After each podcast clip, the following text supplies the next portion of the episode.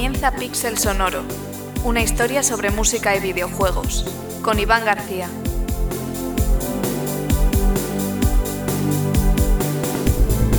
Bienvenidos a Pixel Sonoro una vez más, amigos y amigas. Ya sabéis, vuestro programa, vuestro podcast de música de videojuegos.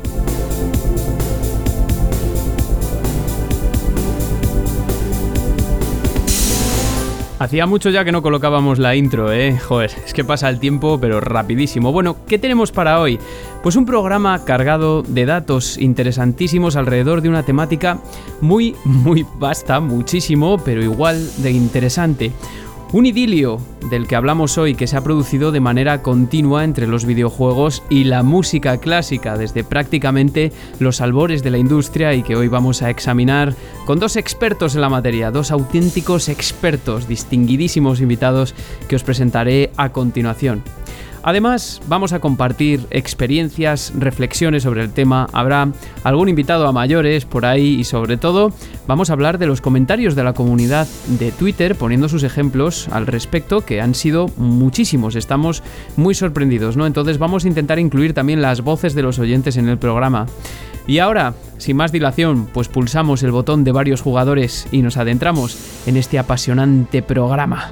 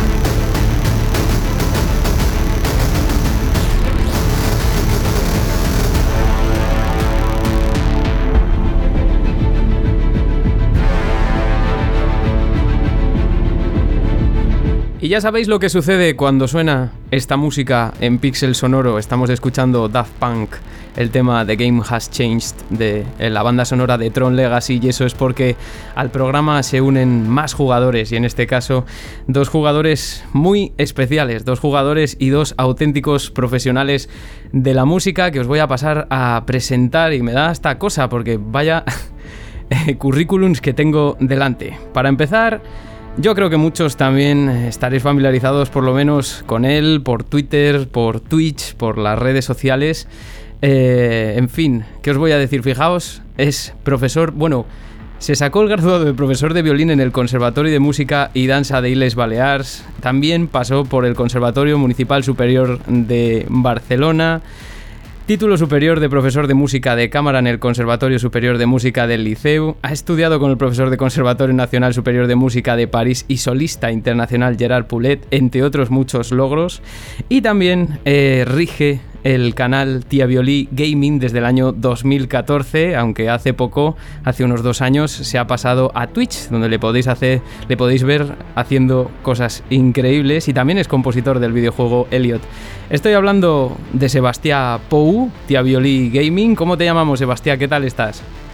Muy buenas noches o muy buenos días a todos, dependiendo de cuando lo escuchéis, como, como quieras, ¿eh? O sea, Sebastián o tía o tía Violí, lo que, te, lo que se te antoje.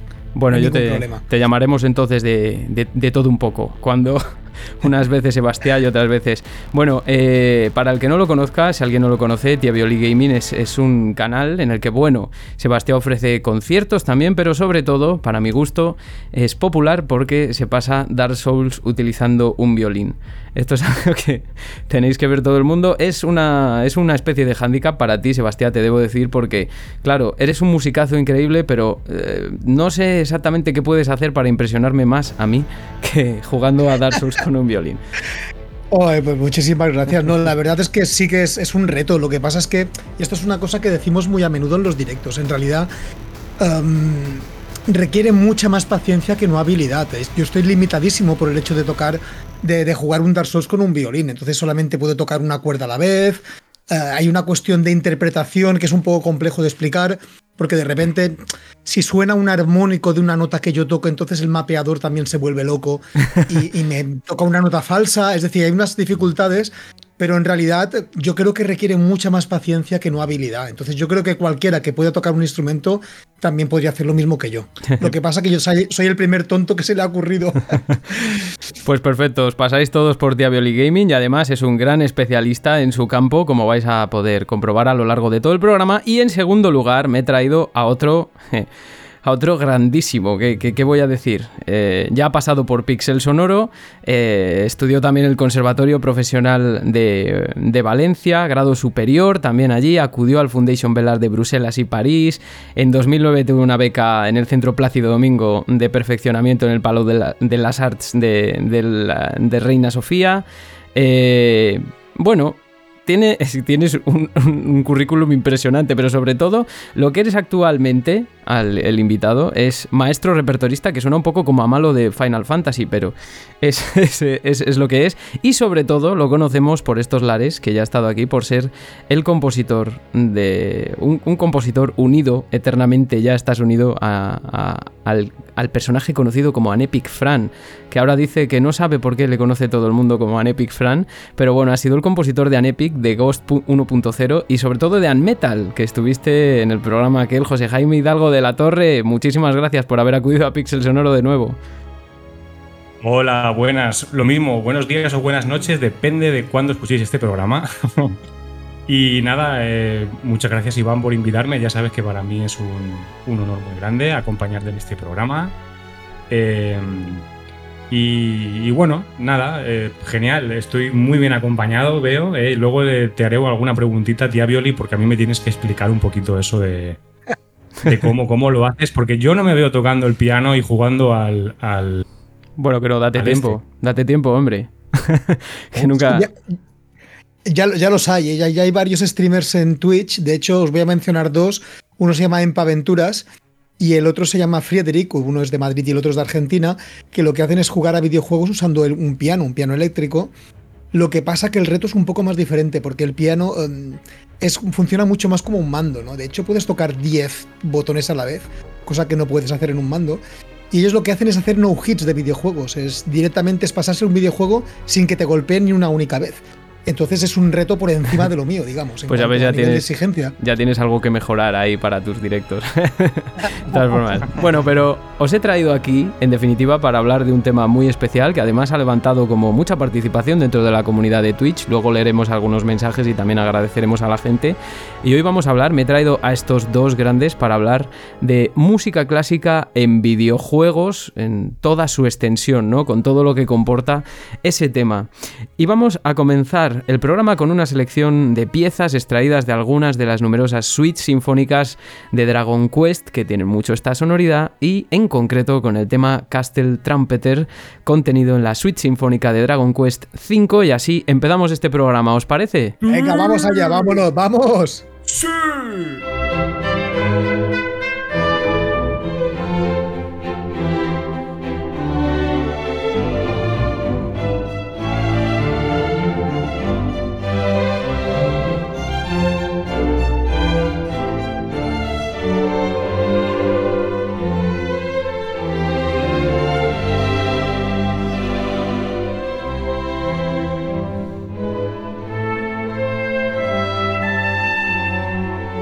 Y para este programa, ¿qué he hecho? Pues he tomado como referencia un libro que es célebre ya entre la comunidad de la ludomusicología, por así decirlo, que es Unlimited Replays, Video Games and Classical Music, escrito por William Gibbons, un ludomusicólogo de Texas, ¿no? De la Universidad Cristiana de Texas, quien se plantea una cuestión de sumo interés en el primer capítulo de este libro, y es que tradicionalmente la música clásica ha sido objeto de celebración social y cultural, mientras que los videojuegos, pues como que se han relegado a un plano secundario dentro de lo que es el entretenimiento, casi como si reinasen en el ámbito íntimo como un placer culpable. ¿Y por qué percibimos estos dos objetos como contradictorios? Se pregunta Gibbons en cierta parte del libro. Quizá la forma en la que nosotros percibimos la relación que existe entre ambos artefactos tiene que ver con la definición que han recibido culturalmente, con la expectación que nos causa. Lo que es incontestable es que ambos, la música clásica y los videojuegos, necesitan del trabajo de grandes artistas. Los videojuegos cada vez más, ¿no? Al tratarse de un medio multidisciplinar. Y se destinan al entretenimiento, pero también es cierto que ocupan espacios culturales divergentes y en cierto modo contrarios, lo que hace que William Gibbons entonces, eh, pues, tratar de definir qué es cada concepto por separado. Y dice, ¿qué entendemos por música clásica, ¿no? Así en sentido abierto, música culta occidental que abarca pues varios siglos y por lo tanto diferentes estilos y grupos interpretativos y que por lo tanto recibe su definición en sentido negativo. No nos estamos ciñendo a la música del periodo clásico, no, no. Clásica en sentido abierto, es decir, que es clásica porque no es otra cosa. Sin embargo, Digamos que tiene una connotación añadida, una importante, y es que la música clásica es arte, entre comillas, ¿no? Es un producto artístico, en su sentido también más elevado, siempre guardándonos de considerar la música clásica como una tradición más evolucionada que otras, que ese es el verdadero peligro, ¿no? Aunque este producto artístico pueda destinarse al entretenimiento. Fijaos que el autor trae a colación la definición de art music ofrecida por el Groove Dictionary of American Music, que la asocia pues a composiciones realizadas por músicos especialmente entrenados, eh, universales debido a su trascendencia o inigualable en complejidad, expresividad, originalidad y por lo tanto significado, pero lo que nos interesa también aquí, más allá de lo desacertada que pueda ser esta definición, es la tradicional contraposición del arte con el entretenimiento. A pesar de que la música clásica casi en toda su extensión también servía para entretener, ¿no? La música clásica tiene asociada, no obstante, la idea de que se trata de música seria, de música erudita, legitimada. Son expresiones que todos hemos escuchado alguna vez, ¿no? Que tiene que ver con la existencia de cierto elitismo. La música clásica digamos que es primero arte, aunque tú puedas entretenerte con ella. Por contra, o por otra parte, el videojuego es un producto cuya definición no puede desligarse del ludos, ¿no? que es su componente lúdico, que generalmente va asociado a actividades de esparcimiento como poco. ¿no? Creo que todos aquí estamos de acuerdo en que, especialmente de un tiempo a esta parte, el videojuego puede ser contemplado sin problemas como un producto artístico total que involucra narrativa, diseño artístico, animación, sonido, música y un largo etcétera, ¿no? En grado variable. El autor precisamente realiza una defensa férrea de esta idea, apoyándose a su vez en otros autores y autoras y en varios ejemplos, entre los que se podrían destacar Bioshock o Castlevania Symphony of the Night. ¿no? Sin embargo, tal y como concluye William Gibbons, apoyándose en las definiciones de videojuego otorgadas por autores como Jesper Juhl, Grant Tavinor o Gonzalo Frasca, la ontología del videojuego, la definición, no puede desligarse de su función principal, que no es otra que entretener, ¿no? Así, mientras que el dominio primero de la música clásica sería el del arte elevado, el videojuego puede ser considerado un arte cuya función principal es entretener.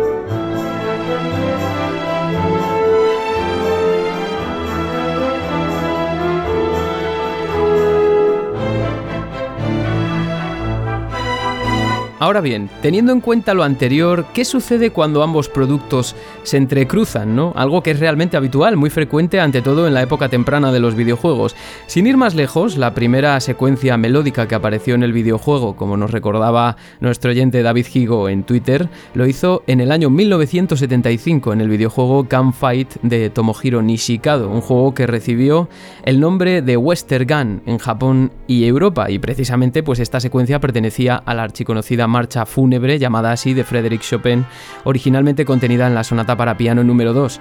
Este juego iniciaba un idilio que se ha mantenido hasta nuestros días, la música clásica y los videojuegos, los videojuegos y la música clásica, un idilio particularmente intenso en las primeras etapas de la industria debido a la incapacidad de los estudios para pagar derechos de autor y también a los variados perfiles de los trabajadores de sonido. El apoyo en otros medios también era habitual, sobre todo en el imaginario cinematográfico que en los años 80 ya había informado convenientemente a los jugadores de cómo contemplar aquello que el videojuego quería expresar pero no podía debido a sus limitaciones. Así aparecen juegos que utilizan música clásica haciendo referencia al cine. Tal es el caso de la aparición del conocido popularmente como Vals del Danubio Azul en el videojuego Elite de 1985 en su versión para Commodore 64.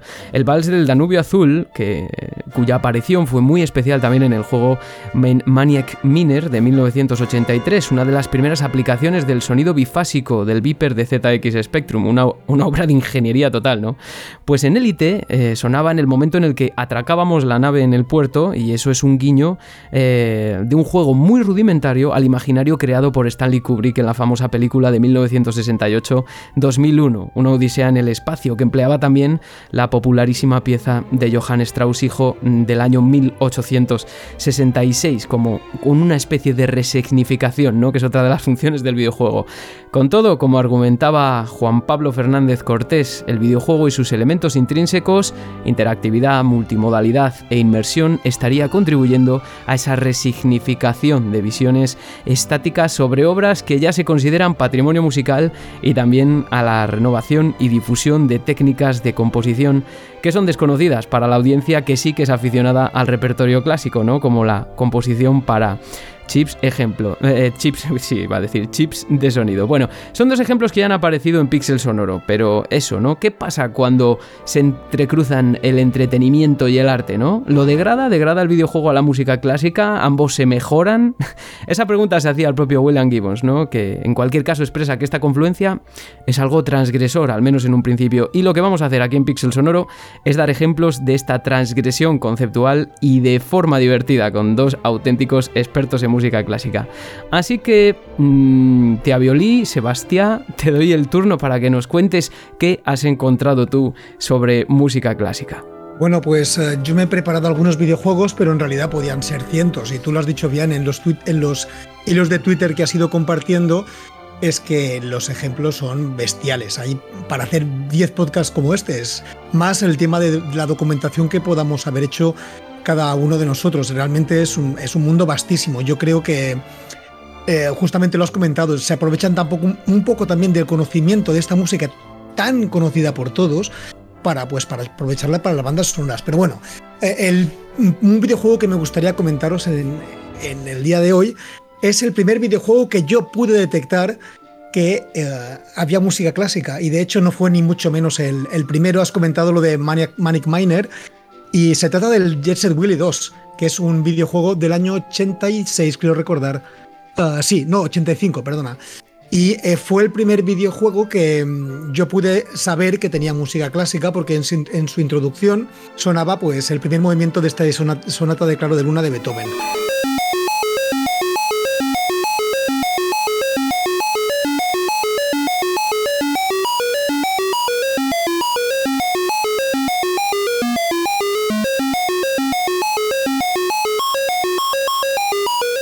Mi padre, yo no sabía que era música clásica, pero mi padre, que también fue músico aficionado, pues me dijo, mira, esto es una sonata de, Beethoven. Y digo, ah, fíjate qué curioso.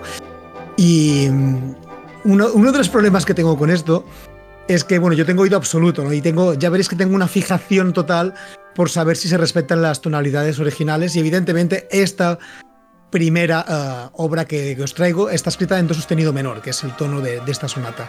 Y bueno, fue curioso porque sin saberlo yo, estaba escuchando música clásica. Después, en otras versiones del Jet Set Willy 2, uh, me consta también que había uh, otro tipo de música, pero es que el problema es que como hubo pors en todas las versiones, algunas incluso ni siquiera tenían, tenían música, o unas tenían el, ese número tan conocido del Rey de la Montaña de Pergint y, y alguna y también de um, la banda sonora de El violinista sobre el tejado y bueno, pero como que teníamos diferentes eh, formatos, entonces la música era diferente en función de cada una de, las versiones. De hecho, es que esa implementación de, de Peer Gynt era de Matthew Smith. Matthew Smith fue el programador de toda esta serie de videojuegos porque Jet Set Willy es como una. son como secuelas espirituales de Manic Miner, ¿no? O algo así, ¿no?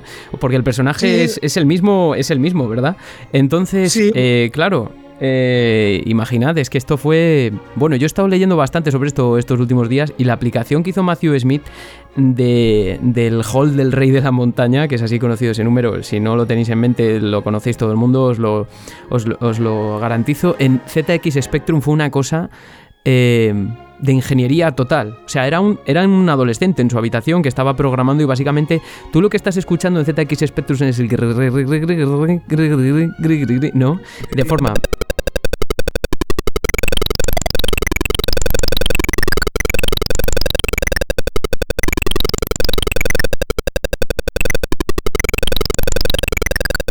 Sí, de forma muy rudimentaria, pero lo que pasa es que es como una especie de composición granular en la que los sonidos están emitidos en un único canal y de forma separada, pero mm, con una separación de milisegundos, ¿no? Entonces a ti te da la sensación de que hay polifonía, pero no la hay, porque se está intercalando con los efectos de sonido. A mí me parece un ejemplo fantástico.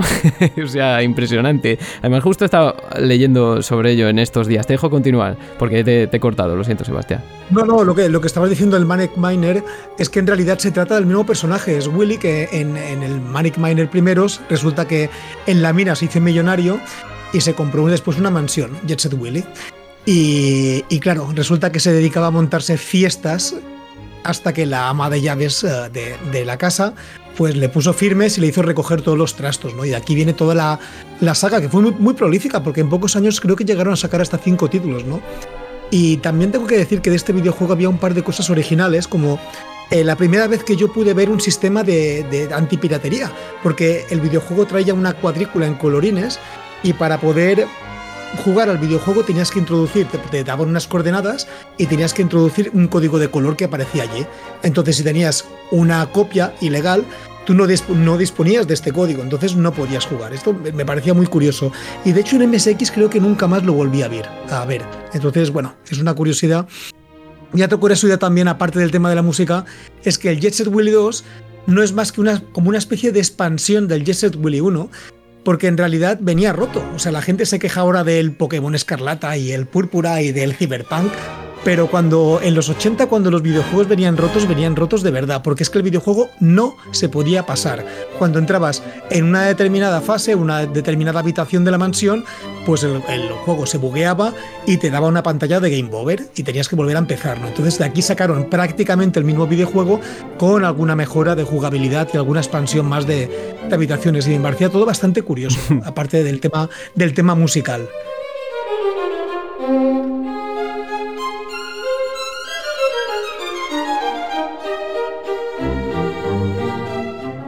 Bueno, entonces, hasta ahora tenemos la Sonata Claro de Luna de Beethoven, que es una cosa que no va a aparecer en ningún videojuego, como podremos comprobar. no te la ironía. movimiento tampoco. Sí, tampoco, tampoco, ninguno. Y, ya, veréis que no, no va a aparecer en ningún juego. Luego va a venir, luego va a venir José Jaime también con sus ejemplos y todo eso. Pero además, ha seleccionado, eh, Tia Violí, Sebastián, has seleccionado otro ejemplo que muchos nos han comentado en Twitter, porque es muy célebre, lógicamente, este tipo, este ejemplo en concreto, que es de un juego de 1988. Te dejo que lo presentes tú.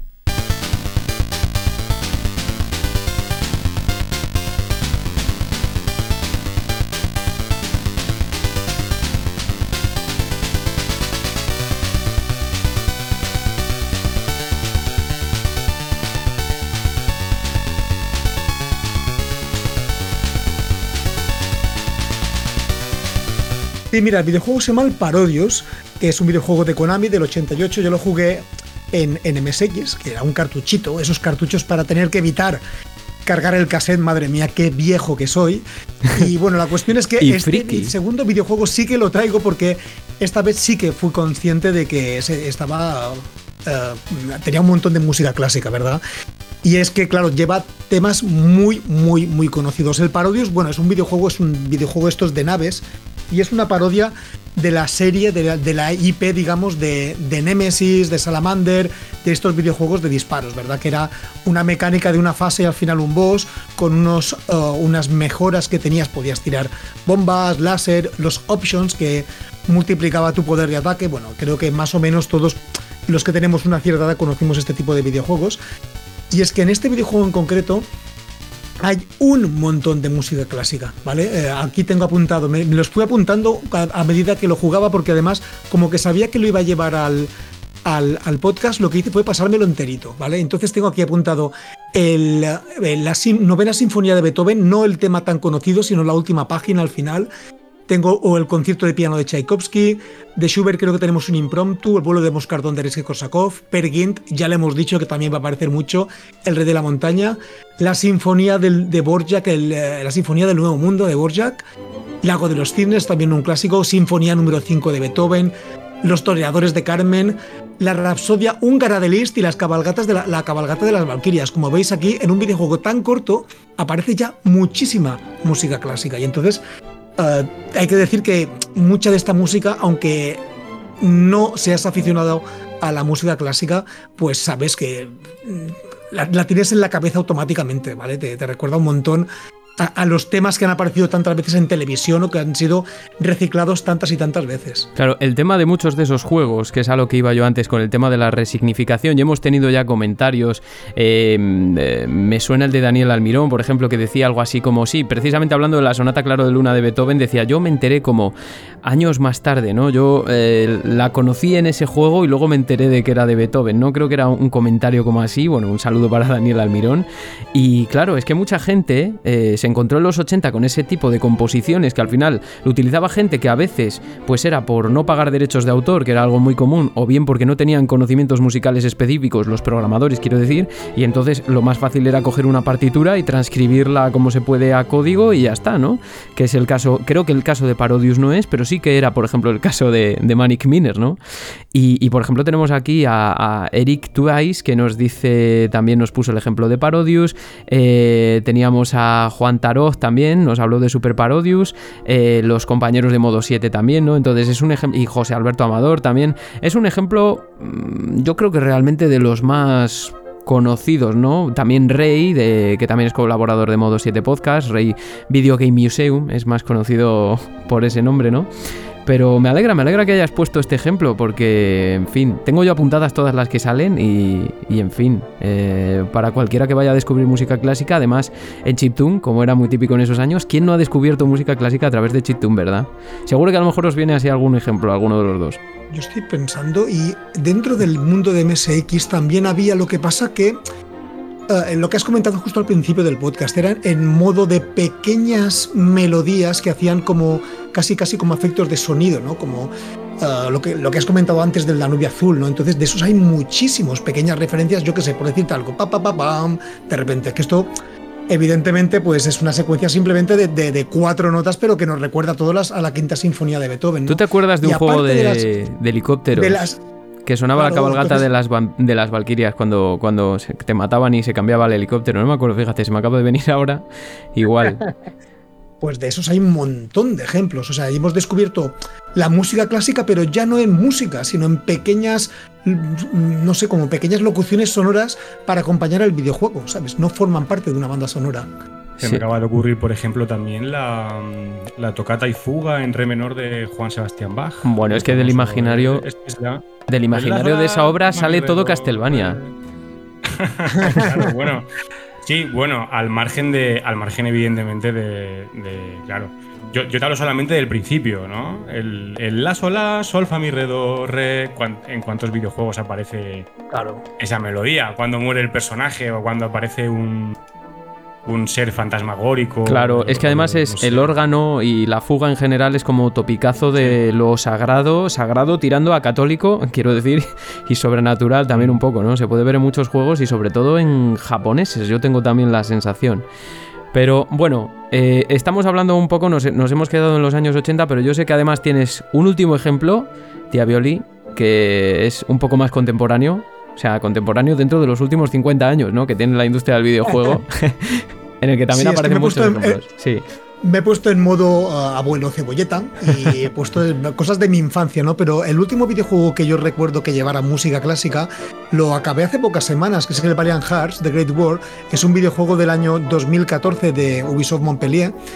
Y bueno, el videojuego realmente lo recomiendo, ¿vale? Son 5 o 6 horitas muy, muy emotivas con una banda sonora propia, evidentemente, pero en determinadas fases la verdad es que incorpora música clásica, ¿no? Entonces aquí os puedo decir que aparece un fragmento de Sinfonía de Mahler que no recuerdo qué sinfonía, creo que es la quinta, pero no estoy seguro, que aparece a modo como de lo que estábamos diciendo antes, ¿eh? justamente estábamos comentando el taco de esta música que funciona a modo de aviso, ¿no? Pues lo mismo, es decir, cuando había un momento de tensión aparecía este fragmento de Sinfonía de Mahler, pero en fases de voces eh, también aparecía la danza húngara número 5 de Brahms, que está el sol menor, está que de pe, papi, ta, ta, que también es muy conocida.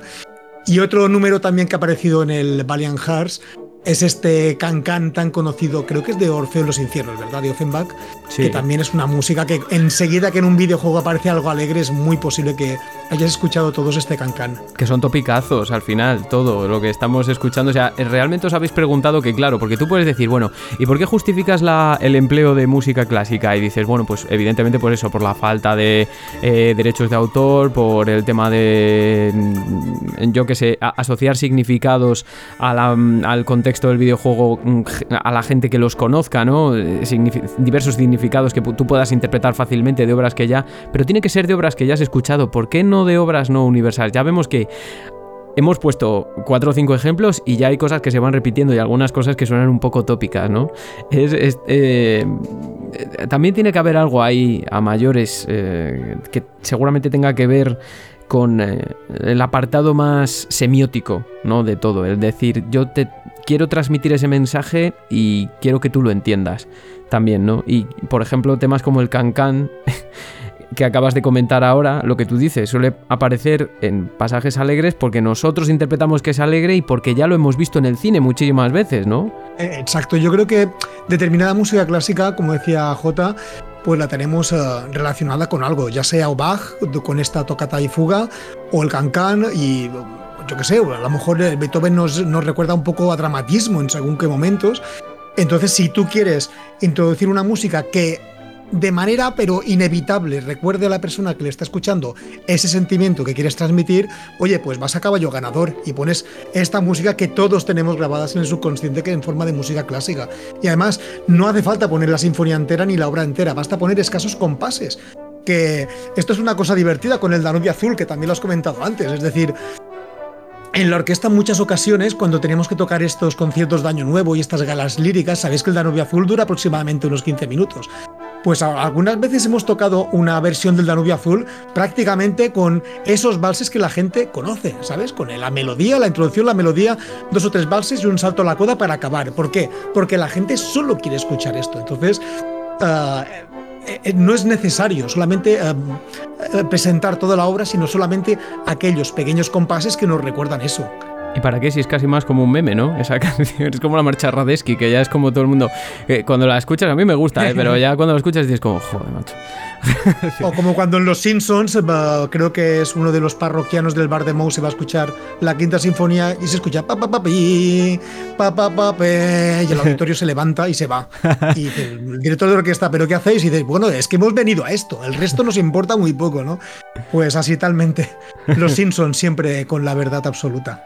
Vale, pues mirad, antes de que pasemos también a los comentarios que tiene José Jaime, que yo sé que se ha preparado una disertación aquí sobre Beethoven, me estaba escribiendo antes como, es que como me pongo a hablar, no acabamos con el programa, no sé si digo, bueno, vale, está bien.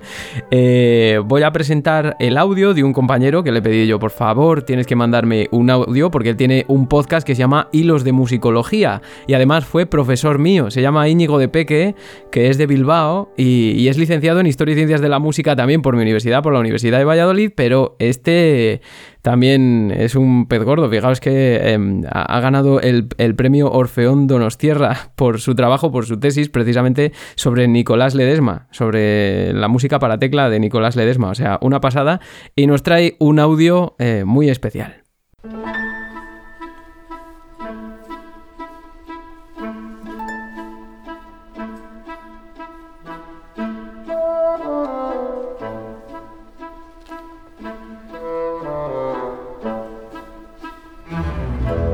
Hola a todos y a todas las oyentes de Pixel Sonoro, yo soy Íñigo de Peque del podcast Hilos de Musicología y antes que nada quería agradecerle a Iván su invitación a participar en este episodio de, de Pixel Sonoro porque me hace mucha ilusión como oyente suyo que soy.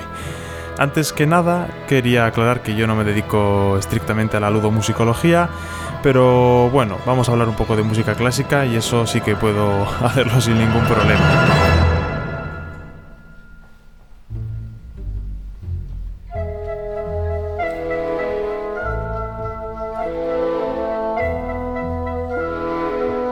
Cuando Iván me dijo de participar en el programa, yo elegí hacer o hablar sobre la música de Tetris. Es un juego que tiene mucha historia tras de sí por el asunto de los derechos de autor y tal. Pixel Sonoro Iván y también en Eco en Arqueología Nintendo han hablado mucho de ello, hay documentales, hay muchas cosas escritas, por lo tanto no me voy a detener en ello.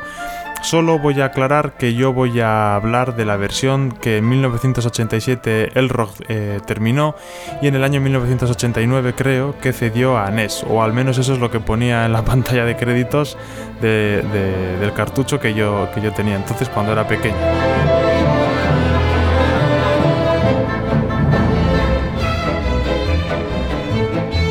En concreto, en, este, en esta copia de Tetris hay tres canciones o tres temas que son que claramente clásicos. De hecho, claramente clásicos solo son dos. El Hada de Azúcar de Tchaikovsky, que era uno de los fondos que podías elegir cuando te disponías a echar tu partidita de Tetris como ya explicaba Iván en su programa sobre este juego, es una clara alusión a, lo ruso, a uno de los más grandes compositores de la tradición rusa, que es lógico teniendo en cuenta que se trata de un juego creado en la Unión Soviética.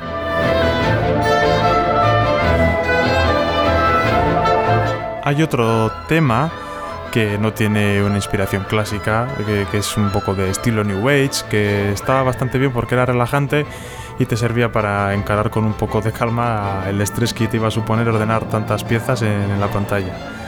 Esta no tiene interés para, para, este momento porque no es clásica, pero sí que el otro tema que queda, aunque no es una cita clara, clara, clara de la obra que voy a comentar, sí que ah, tiene un aspecto melódico muy similar al concierto para dos violines de Bach, al tercer movimiento de este concierto, en concreto el BWV 1043.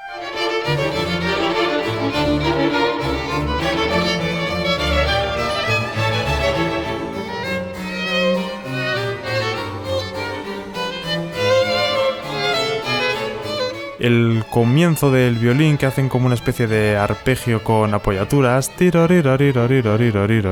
así un descenso por terceras, es imitado un poco por, el tema que se utiliza en Tetris. Cambia el ritmo, en el caso de bajo externario y en el Tetris la melodía que se escucha es, es binario, pero bueno, sí que podría tener cierta inspiración.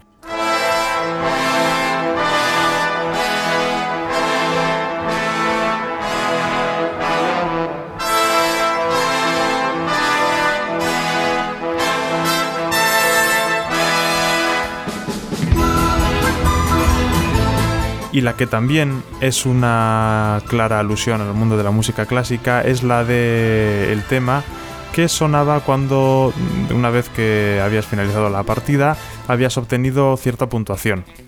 Salía una escena de créditos y esta escena de créditos tenía como fondo la marcha de Toreador de Carmen, una canción de ópera, un tema de ópera muy conocido y bastante triunfal, acorde al momento en el que después de estar sudando unos cuantos minutos y haciendo encaje de bolíes con las piezas, pues habías conseguido una puntuación digna de llegar a esta pantalla.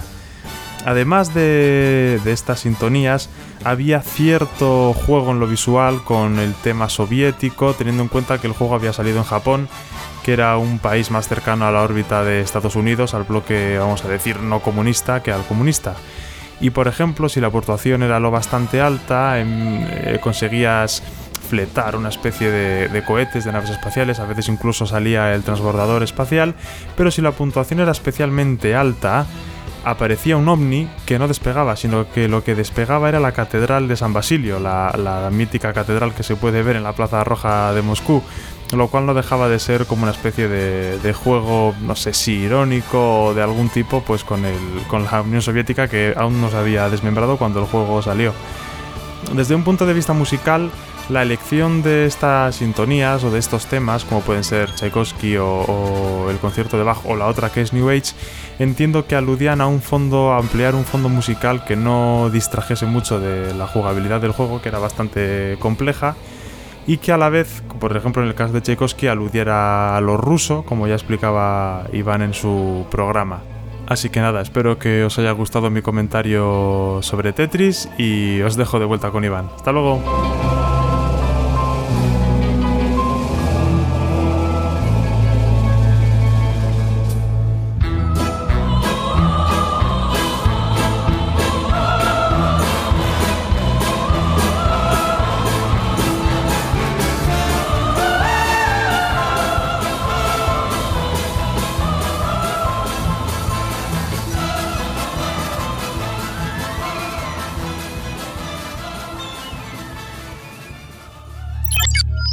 Estás escuchando un podcast miembro de la iniciativa Podgaming.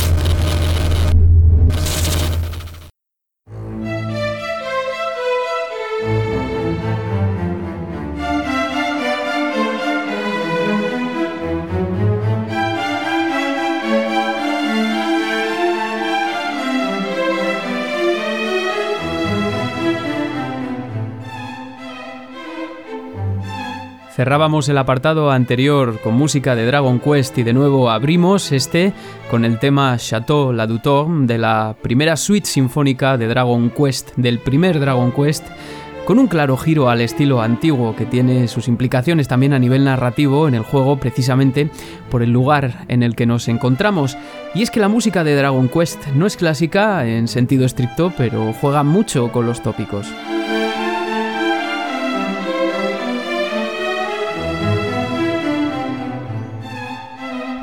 Ahí teníamos el audio de mi compañero, de mi amigo Íñigo de Peque, eh, su podcast, su Twitter y los de musicología. Habla de un montón de cosas súper interesantes. Nos ha traído el ejemplo de Tetris, que es algo que no, algo, un ejemplo que no ha puesto nadie. Y además, eh, Íñigo nos estaba hablando de la versión de Nintendo Entertainment System, pero vamos, que hay otras muchas, ¿no? En Nintendo Entertainment System teníamos eh, varios ejemplos que nos ha puesto él. Teníamos música de Bach y también teníamos música de Carmen. ¿no? Que es algo que tampoco aparece nunca en ningún videojuego. Y también tenemos esa pequeña píldora del, del hada del azúcar del, del, cascanueces de Tchaikovsky, que también es otra obra que nunca aparece en ningún videojuego y que en concreto yo creo que en Tetris ha creado un imaginario un poco específico de lo que era el rusismo, ya lo tratamos en un tema de Pixel Sonoro, en un programa de Pixel Sonoro, de lo que era el rusismo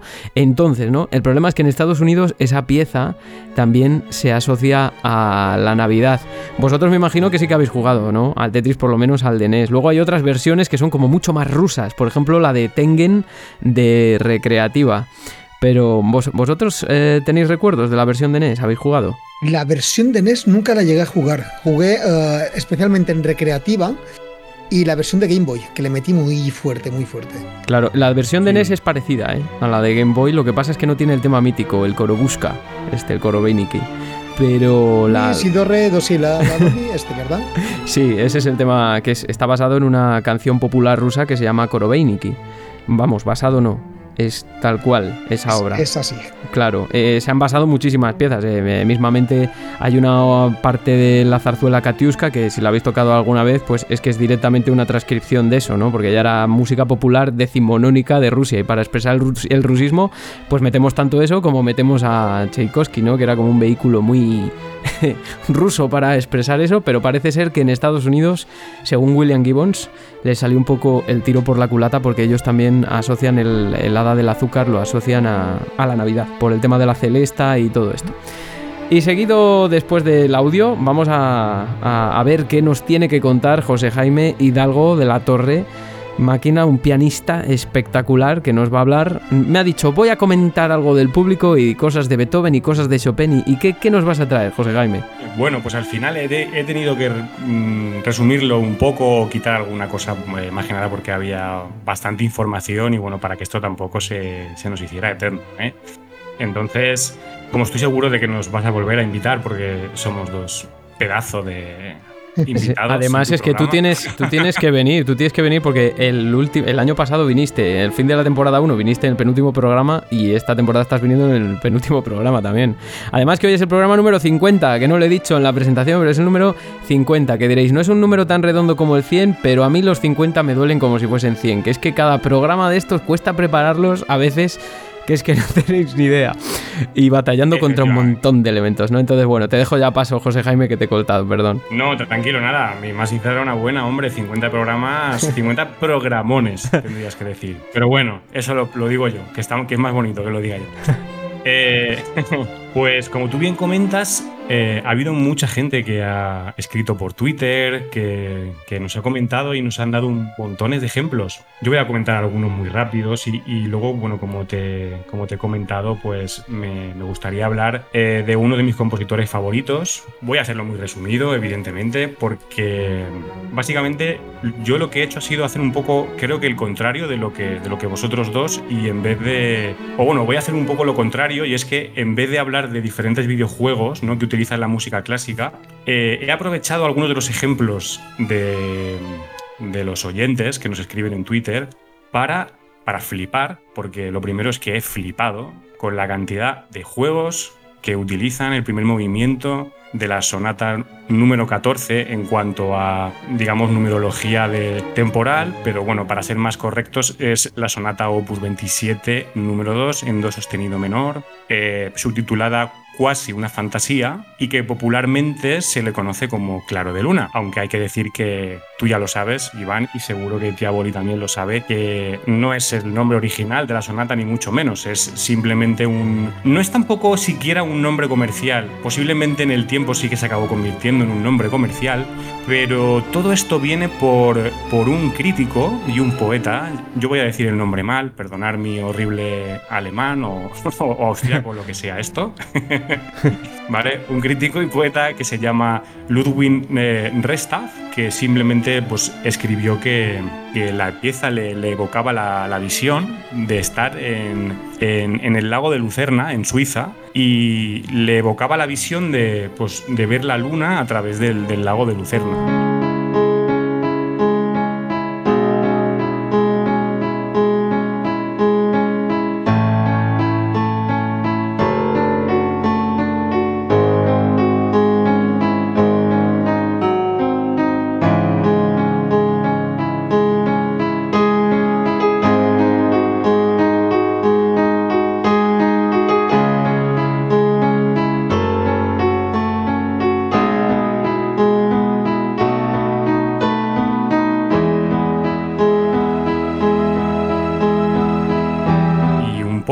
De, todo esto viene el famoso mote, ¿no? De Claro de Luna, que realmente no es, no es original de Beethoven. Una cosa muy parecida también que le pasó a Chopin, que la gran parte de. Hay eh, mucha música que tiene seudónimos y hay que decir en, en defensa su- suya, yo lo digo como defensor de Chopin, que él odiaba los seudónimos. Totalmente. También, también, odiaba, también odiaba un poco tocar para mucha gente y todo eso, ¿no? Era todo lo opuesto a una estrella del rock, que diríamos ahora. Era todo lo opuesto a. Estaba Liszt, que tenía cuatro manos, y Chopin, que tenía tres manos, pero no quería tocar en directo. Pero bueno, sigue, sigue, que te, corta, te he cortado. Sí, totalmente. Bueno, ya, de- ya a Chopin al final me lo, me lo voy a dejar con tu permiso, Iván. Me lo voy a dejar para, para otro programa porque aquí hay mucho que hablar y sobre todo hay alguna queja que tengo que objetar sobre algunos juegos de Chopin. Mira, pero, pero. esto lo dejaremos, lo dejaremos para otra ocasión. Antes de que continúes hablando, los comentarios a los que te refieres, por ejemplo, son de, de Isidori, de Modo 7 Podcast, que decía, así de rápido me llega el Moonlight Sonata, el Moonlight Sonata en el primer Resident Evil. También nos comentaba Darko Takashi, que decía, has dicho Moonlight Sonata y se me ha desbloqueado el recuerdo de este juego, que era Doctor Franken de Game Boy, ¿no? Que es- era- además es como un poco martilleante, en concreto, ese juego, ¿no? Y eh, igual que nos decía Darko Takashi, pues también eh, estaba, bueno, el hilo de José Alberto Amador, que os recomiendo muchísimo, porque además eh, habla de un montón de juegos que utilizan solamente esto, entre ellos el propio Parodius. Y estaba el comentario también precisamente de Daniel Almirón, ¿no? Que, hablaba de esta, de esta sonata que para él había sido eh, desde siempre oriunda del videojuego, no de Beethoven. Y ya te dejo que sigas, José Jaime. Sí, es que eh, ahora al final, bueno, cuando no, os voy a hacer un spoiler, pero al final os, voy a decir los juegos que he encontrado. Evidentemente hay muchos más, estoy convencido, pero vais a ver que para ser una búsqueda de, bueno, de, de, pues, de un día o día y poco, vais a ver que, bueno, que hay bastante, hay mucho y además en diferentes estilos, que es una cosa que, quiero, que quiero comentar y quiero resaltar, ¿no? Me es muy interesante ver cómo los arreglistas o los compositores eh, trabajan sobre la música de Beethoven. Se me, hace muy, se me hace muy interesante. Bueno, primero os voy a hacer una pequeñísima introducción. Simplemente, evidentemente, es absurdo que, que, me ponga a hablar de Beethoven, de la vida de Beethoven, porque hay un mogollón de sitios donde lo podéis, donde esto se puede consultar, así que tampoco tiene mucho sentido. Sí que quiero, quiero, quiero resaltar, perdón, dos facetas de Beethoven súper importantes que de normal no se, no se aprecian, ¿vale? O, o, digamos, o por así decirlo, el, el, oyente no especializado, ¿vale? No tiene en cuenta. Y es el Beethoven como improvisador o duelista, ojo, ¿eh? Duelista, ¿eh? Como si fuera un vaquero de, del viejo este. O su faceta como profesor, que es una faceta muy interesante. ¿Y por qué comento esto? Bueno, pues porque es súper importante mencionar esto en una sonata que tiene como seudónimo cuasi una fantasía, porque una fantasía es una forma que surge eh, de, la, de la improvisación, es decir fantasía es lo, prácticamente lo mismo que decir preludio o que decir impromptu. Tú, si me, tú eres el musicólogo, Iván, ¿eh? ya sabes que si me equivoco. sí, no, no, no. Tranquilo, que yo, yo, te dejo que no te equivocas. y bueno, viene un poco por esto, eh, por esto lo del tema de, de, improvisador y duelista. El siguiente aspecto suyo, el aspecto de profesor, viene porque esta sonata se la dedica a una de sus alumnas, y, y, por esto también es, es, interesante analizar un poco esta pieza desde, desde esta perspectiva. Voy a leer una, una, cita, el primer pianista que se enfrentó a Beethoven en un duelo. Perdón, porque, porque a lo mejor debería de explicar brevemente qué es un duelo de música clásica, porque esto es una cosa que estoy convencido de que mucha gente nunca habrá oído hablar de, de ello. Actualmente la música clásica, eh, todo, lo, bueno, todo lo que es un poco el tema de la improvisación, pues se ha, ido perdiendo y se va perdiendo ¿no? a través un poco, de, un poco de los años. Pero hay una época, eh, evidentemente en el barroco, muy evidentemente en el renacimiento, y digamos que es un legado que, llega hasta, hasta el clasicismo. Hay como una, como una especie de, no sé, tradiciones, de encuentros, eh, donde los compositores y pianistas o músicos, digamos, se, se, se batían se batían delante de, perdón, de diferentes personas de la clase burguesa, aristocrática, digamos, ¿no? Y bueno, estos duelos eh, consistían en que se, se, interpretaba una pieza propia, se improvisaba y al final se hacía... Eh, se leía a primera vista, o sea, eh, el, el, el, otro contrincante te colocaba una partitura y tú tenías que tocarla sin haberla estudiado antes, ¿vale? Por así decirlo. Lo que en, en, en los conservatorios se conoce como repentización o lectura a primera vista. Sí, y te iba bueno, a decir que si también os batíais en duelo y eso, que es, es una cosa que yo ya no. yo eso sí que no. Como he ido al conservatorio, me han contado muchas historias, algunas mejores que otras peores, pero eh, batirse en duelo de momento no me habían dicho. Pero bueno, sí que sí. No, la verdad es que. La verdad es que se, bueno, eh, Tiabori, ¿tienes algo que comentar? Yo la verdad es que. Sí, sí, sí. Sobre, sobre justamente lo que estabas diciendo ahora, sobre batirse en duelo en una lectura vista hasta hace pocos años, eh, y en la Orquesta Sinfónica de las Baleares y en muchas otras orquestas, en el caso de un empate, pongamos que son, sabéis que para acceder a una, a una plaza de una orquesta sinfónica, pues lo que tienes que hacer es superar diferentes fases. La primera suele ser tocar un concierto de Mozart, en la segunda puede haber un concierto romántico y en la tercera suele haber... suele haber la lectura de los pasajes, ¿no? Pero bueno, esto es un estándar que después cada orquesta lo organiza. Pues en algunas orquestas, en el caso de empate o de que el tribunal no lo vea demasiado claro, se añade una cuarta ronda en la que el, el aspirante que mejor lectura vista tenga de una partitura es el que se queda con la plaza. O sea que hablas de Beethoven, pero en el fondo yo he tenido que hacer, en la oposición que yo gané en la Orquesta de las Baleares, yo tuve que hacer una lectura vista. Entonces, mira, es una cosa bastante más actual de lo que, de lo que pueda parecer. Que también te digo, sí, comparado sí, sí. a pasarse el Dark Souls con un violín, te digo una cosa, yo si vas allí y me vienes con esto, ya digo, nada, no hagas la audiencia ni nada, que ya te cogemos directamente, ya está. Bienvenido, yo, yo empiezas la lectura, ¿eh? Yo la lectura. digo, bienvenido, empiezas, empiezas mañana. Bueno, sigue, sigue, Sí. José Jaime. Que tienes que, Estoy- tienes que a ver cómo entroncas todo esto con los videojuegos. Ya verás, vas a, vas a flipar. O, o no, o no, ¿eh? No sé, Giro, bueno. giro inesperado. Giro, super giro inesperado. Eh, no, bien, tío, como, como tú bien comentas, eh, es cierto que lo, del, que lo de repentizar es una cosa que, es, que, es, que, que se practica y se, y se utiliza.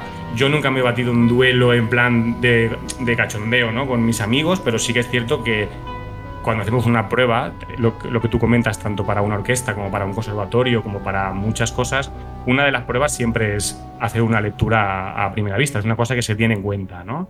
Lo que sí que se ha perdido en este caso es la improvisación. Eso estoy seguro de que no lo piden en ninguna orquesta. Ninguna. ya te lo digo yo. Más bien lo contrario. que toques lo que está escrito y nada más de eso. Creo, si no me equivoco, que Beethoven no fue batido nunca en un duelo de estos.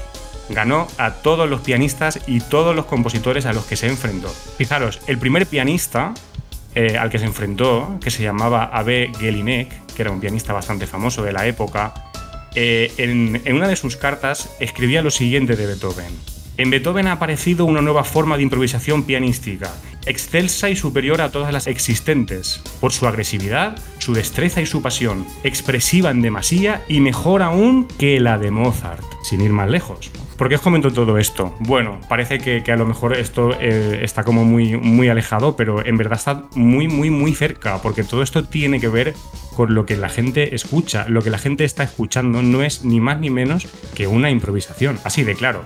Evidentemente, esto no se puede demostrar, no, no- no- no- podemos viajar directamente allí y, y comprobarlo, pero teniendo en cuenta que Beethoven era una persona que, que tenía estas, estas altas capacidades de improvisación, que, que era considerado eh, una estrella a todos los niveles en su, en su época, y sobre todo teniendo en cuenta el título de la pieza, el cuasi una fantasía, pues evidentemente estamos delante de una, de una improvisación. Además, formalmente, esta pieza es bastante, bastante, bastante poco, eh, poco sonat- sonata, ¿no? ¿Qué os parece sí, sí, como era, no, a ver, eh, Beethoven era una persona transgresora en las formas, por eso era...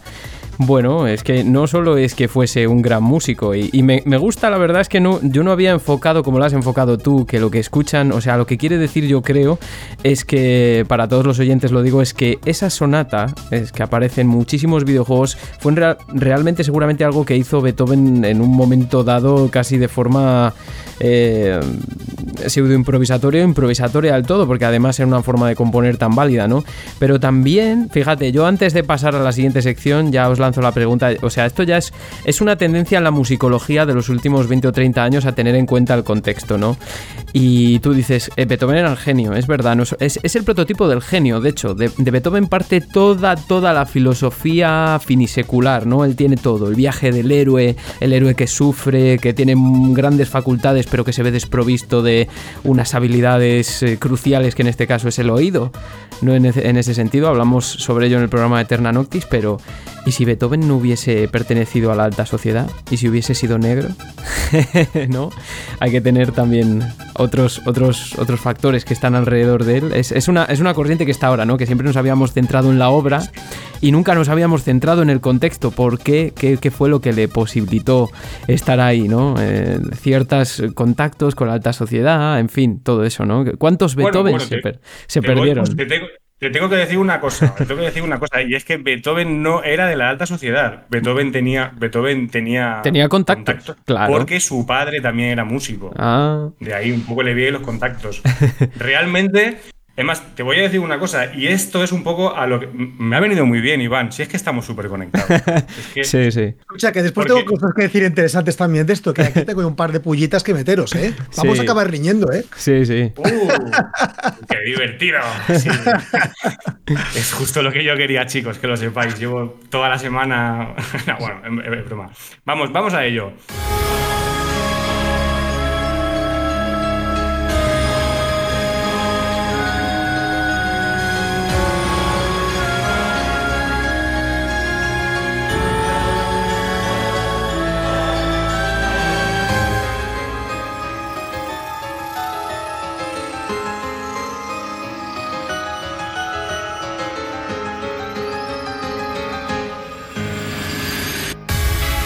Eh, ¿Por qué digo que esto es interesante que lo comentes, Iván?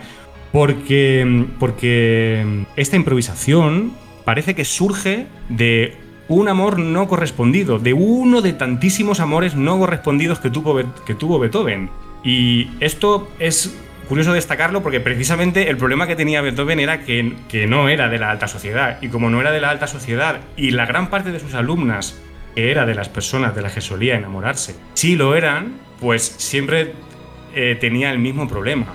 Y es que eh, había romance, pues se, entiende que había romance, pero esos romances nunca llegaban al puerto que él quería, que era intentar casarse. Bueno, y esto se sabe por, por, bueno, pues por, muchas, por muchas cartas que, él escribe. ¿Por qué comento todo esto? Pues porque esta sonata realmente, y aquí es un poco a donde, donde yo eh, quiero llegar con todo esto que os he comentado, esta sonata ha perdido un poco su significado con el tema de los videojuegos eh, a cambio de, explotar su parte, digamos, más sombría.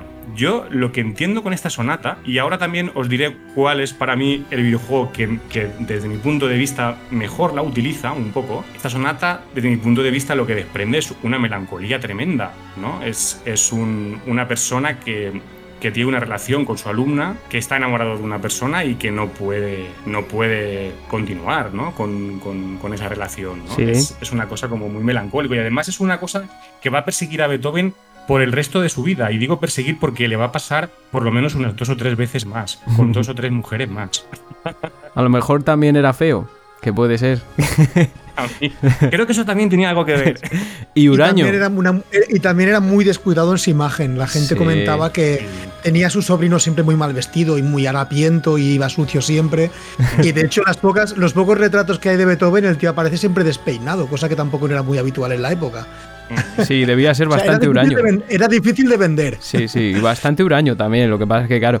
Bueno, de todas formas, me interesa mucho que digas exactamente el videojuego en el que tú piensas, José Jaime, que se utiliza mejor esta, esta sonata. Sí, bueno, pues mira, voy a empezar por ese, ¿vale? Porque ya un poco después de, haberos un poco introducido y de haberos llevado un poco al, al punto al que yo quería, quería llevaros, Quería deciros que me ha encantado, me ha encantado cómo utiliza esta música el juego Earth World Gym. Me encanta. Ah, qué bueno. ¿Por qué? ¿Por qué me encanta cómo lo usa? El compositor, por cierto, es Tommy Tallarico. sí, sí, es, sí, es un compositor como muy mítico, sí. Pues eh, me encanta por un motivo muy, muy, muy justo con Beethoven, y es porque mantiene su significado melancólico entiendo que la música sirve para muchas cosas y dentro de su significado pues tiene evidentemente muchas formas de, entenderse y de verse. Pero bueno, yo desde mi punto de vista he querido un poco eh, observarlo como a lo mejor lo observaría Beethoven, que como vosotros habéis dicho era una, una persona ruda, posiblemente difícil, una persona seria. Y una persona además muy... Eh, a pesar de que él era un, un gran improvisador, él era bastante exigente con sus partituras y bastante exigente con los músicos que tocaban sus partituras. ¿no? Entonces, yo lo que he hecho ha sido ponerme un poco en plan Beethoven y de todas, eh, de todos los videojuegos que he encontrado, que ahora os los voy a comentar, eh, bueno, he llegado a la conclusión de que en, Air, en War Gym es donde, digamos, se utiliza con, con, mayor eh, mm, aprobación beethoveniana. Vamos a decirlo así. Vale, vale. ¿Por qué? Sinceramente, sinceramente quito, ya el, tono clásico y sinceramente es, es eh, bueno, en cuanto a fase, en cuanto a mm, todo lo que ves en escena y cómo se mueve la pantalla y todo es, es y, bueno, y un poco también el, tipo de instrumentos que se utilizan, está muy logrado.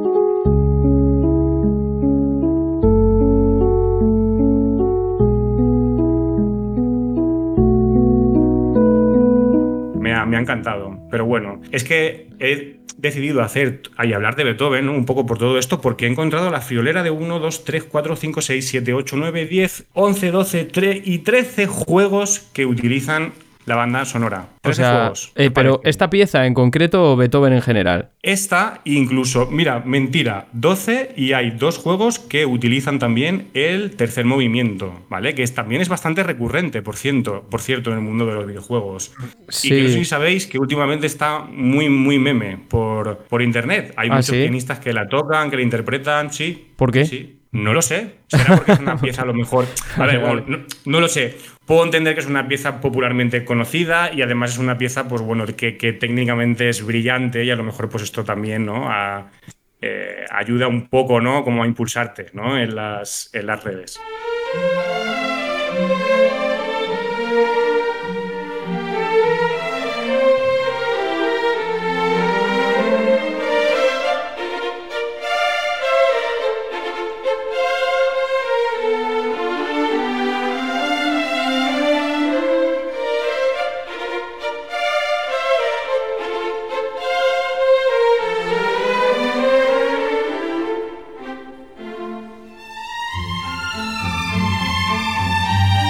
Sí, pero desde luego te tengo que dar una razón, una cosa. Le doy la palabra ahora también para que hable Sebastián, que ya tenía algo que contarnos también y que, que una pullita que tirarnos, no sé qué ha dicho antes.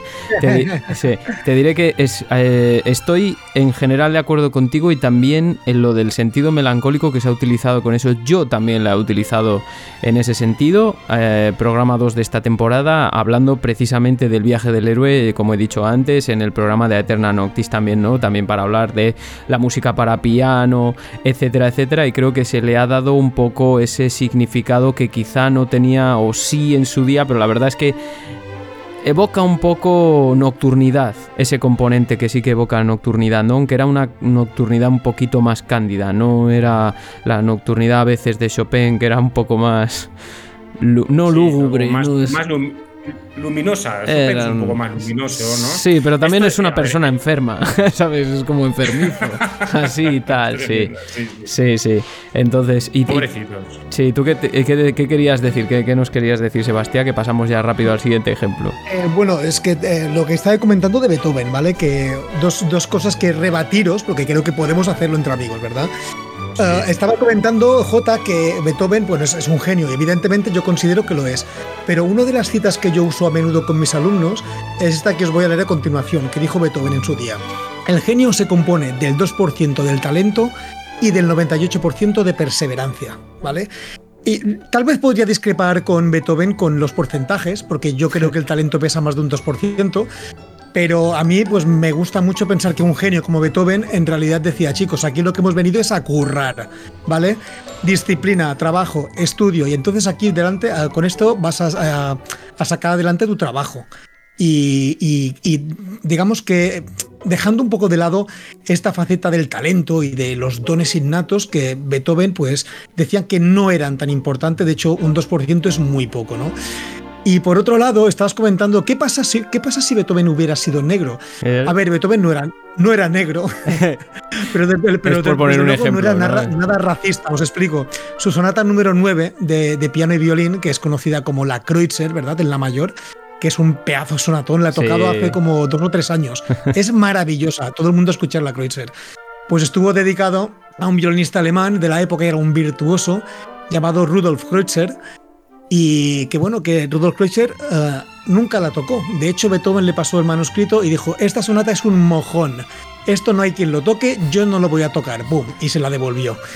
o sea que Kreutzer nunca ha tocado la tonada Kreutzer y el violinista que la estrenó era un violinista mulato, ¿vale? No, no quiero decir negro porque en realidad en la dedicatoria pone que era un violinista mulato. Entonces me resulta curioso ver que esto de que, de que cero racismo, al menos por parte no, del, no, no, no, si yo del no- maestro Beethoven. Eh, Si yo no te digo que él fuera racista, yo te digo que qué hubiese pasado si y si hubiese sido mujer y si no y si no De hecho, hubiese está la y- película está claro esa, esa interpretación uf, que a mí me dio un poco de de, de, Picor, esa película, ¿cómo se llamaba? Uh, Copain Beethoven. Copin Beethoven. Claro. Beethoven, ¿verdad? Claro, que eso, bueno, aquí yo creo que los musicólogos están haciendo el ventilador, todo el mundo diciendo. Claro, o sea, no, yo solo quería establecer esa, no, no hablo ni de racismo, evidentemente la sociedad vienesa en esos años era racista porque era su contexto, hay que interpretarlo de esa forma, ¿no? Es, es en plan como no solo ver la historia de la construcción del genio a través de la obra, sino también de sus circunstancias, de qué es lo que permitió al, al en este caso al artista, llegar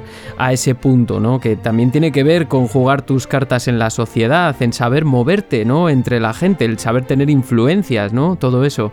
Eh, sobre esto hay un libro muy interesante que se llama Beethoven and the Construction of the Genius, de Tía de Nora, que es de 1995 ya el libro, que es un libro que cambió prácticamente todos los paradigmas musicológicos que se tenían hasta entonces, que eran muy positivistas, eran todo, no, es que eh, se tendía a hablar de las obras y no de la gente. Y lo que tú dices, ¿no? Tú has hablado de los intérpretes, de la gente que estaba detrás trabajando, que no era tan conocida, igual que eh, eran muy importantes los mecenas y todo eso, y que han posibilitado, y ya volviendo al tema del podcast, que ahora... Eh, todo el mundo que ahora todo el mundo ¿no? sí que ahora todo el mundo esté jugando con, ejemplos de, Beethoven no con un montón de integración de música de Beethoven y la que nos hemos dejado eh, y eso que hemos intentado tener en cuenta todas las aportaciones de los oyentes en Twitter. Y ahora lo que voy a hacer es pasar a mis ejemplos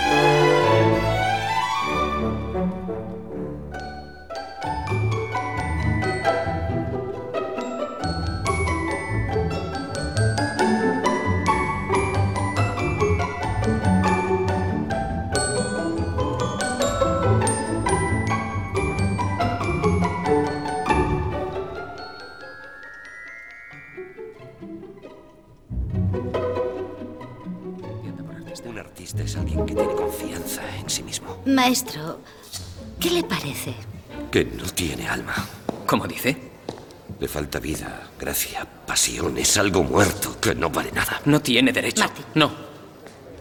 Tanto me da quien sea.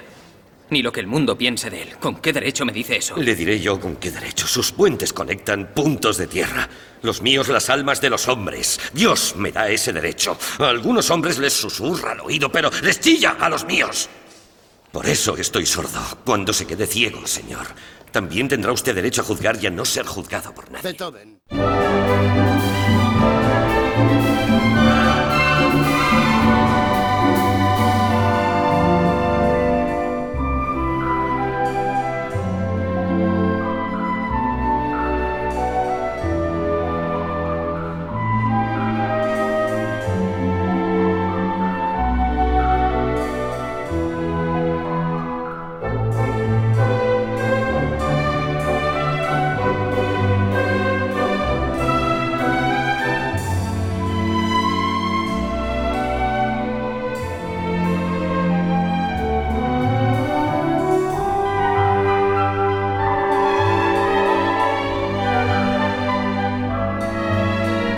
Escuchábamos ahí el genio y el mal genio también de ese Beethoven iracundo en ese fragmento de la película Coping Beethoven que hemos comentado aquí ligeramente.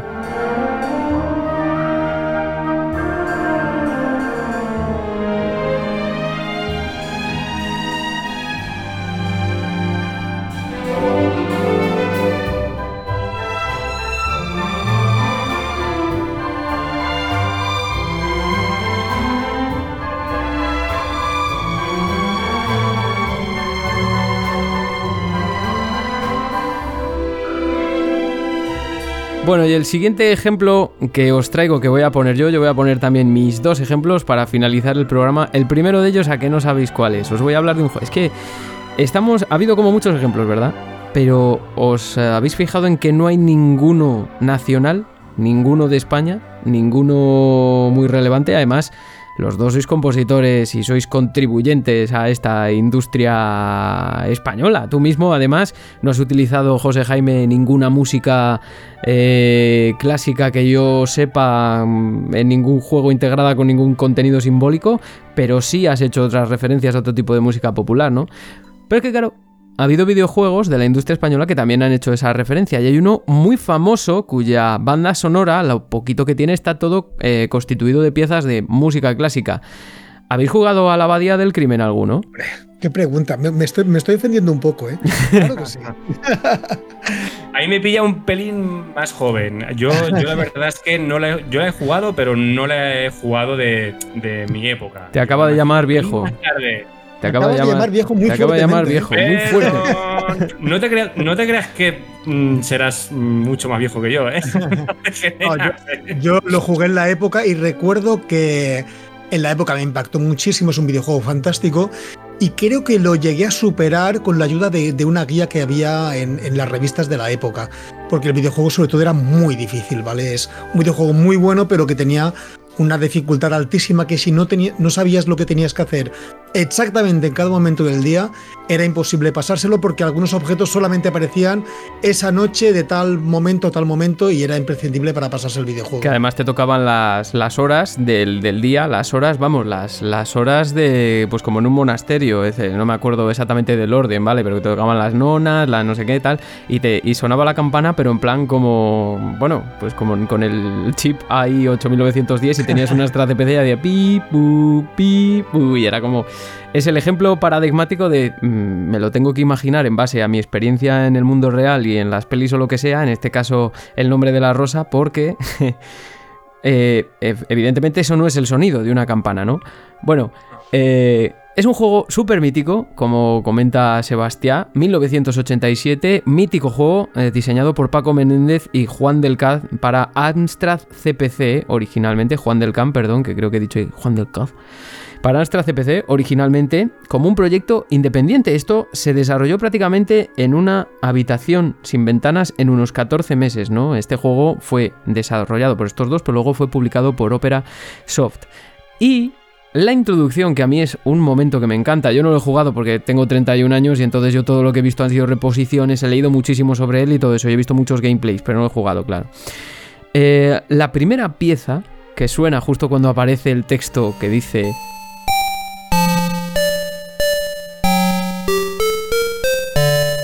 Yo, al final de mi vida de pecador, mientras espero el momento de perderme en el abismo sin fondo de la divinidad desierta y silenciosa, en esta celda de mi querido monasterio de Melk, donde aún me retiene mi cuerpo pesado y enfermo, me dispongo a dejar constancia en este pergamino de los hechos asombrosos y terribles que me fue dado presenciar en mi juventud.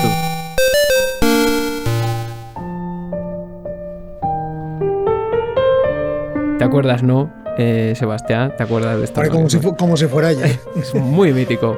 Pues lo que suena convertido a estos rudimentarios chips es eh, la música que pertenece al libro de Ana Magdalena de Johann Sebastian Bach, que es, eh, son dos cuadernos de notas manuscritos realmente que Bach le regaló a Ana Magdalena, a su esposa, y que están datados aproximadamente entre 1722 y 1725, ¿no? Y de Bach se contiene también el Minueto en Sol menor BWV 115 y la sonata para flauta 1033 en la versión de MS2. Eh, o sea, en una versión que me he explicado mal tenemos el Minueto en Sol menor BWV 115, que es lo que suena en esta introducción, y también tenemos la sonata para flauta en la versión solo de MS2, porque había como varias versiones. De hecho, en la versión de PC también sonaba el Ave María de Schubert, el típico, eh, durante las misas, pero esto no sé si lo sabías tú, eh, Sebastián. Sonaba durante las misas, pero el sampleo era asquerosamente rudimentario de muy poca calidad. Entonces tú lo que estás es escuchando eh, la misa, vamos, la misa la estás viendo porque no estás escuchando nada, estás leyendo el texto que pasa por abajo y de repente se escucha como...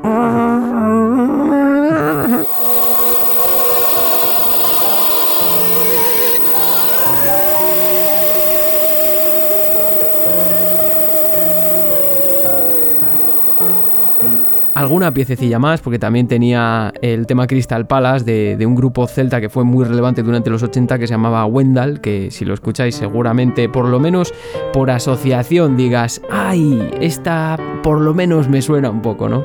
Pero lo de la historia del minueto de Bach a mí me parecía muy interesante. Además, es una obra, porque creo que hay otro minueto en este cuaderno, en Sol Mayor, que es mucho más conocida que esta otra. Espero que no os hayáis asustado por este sonidito. Bueno, abro inciso aquí con la canción de Totaka de Link's Awakening, que sobre esto tendremos que hacer algún día un programa, digo yo, pero bueno, que me lío. Abro inciso porque eh, se me pasó en directo eh, comentar un dato crucial y es que el minueto en sol menor, igual que su homónimo mayor, aunque han sido atribuidos tradicionalmente a Bach, desde la década de los 70 se sabe que son en realidad autoría del organista y compositor barroco Christian Petzold, coetáneo de Bach, ¿vale? Y ahora, perdón, os dejo con el episodio de nuevo que es mucho más conocida, que ahora mismo no la tengo en la cabeza y que es un fallo por mi parte como director del programa, pero bueno, también. ha sido Gracias, joder. Es que, este, ¿verdad? Eh, que da gusto, sí, de verdad. Esta es parecida, pero.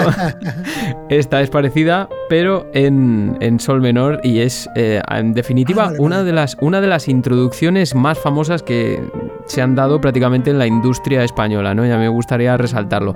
Bueno, si tienes algo más que añadir, si no, yo paso a mi siguiente ejemplo. Si tenéis algo más que añadir los dos, aunque claro, por alusiones, Sebastián, ya que te han llamado viejo, pues tú tienes carta libre para decir lo que tú quieras.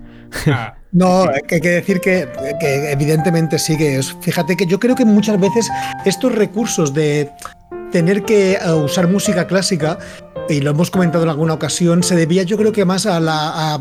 eran equipos de desarrollo muy reducidos que no tenían tiempo de buscarse un compositor o buscarse temas originales o lo que sea. Entonces yo he visto gente que sin tener conocimientos de música y simplemente aprendiendo los comandos en MSX, en Basic, perdón, para poder escribir las notas y que suenen, ellos mismos podían llegar a, pasar una partitura para, que, para que funcionara directamente en el, videojuego. Entonces, yo creo que en, esto, en este caso se corresponde también a una cuestión de, de, practicidad, ¿no? que es mucho más cómodo coger música que ya existe y que va a encajar bien con el videojuego. En este caso es que era.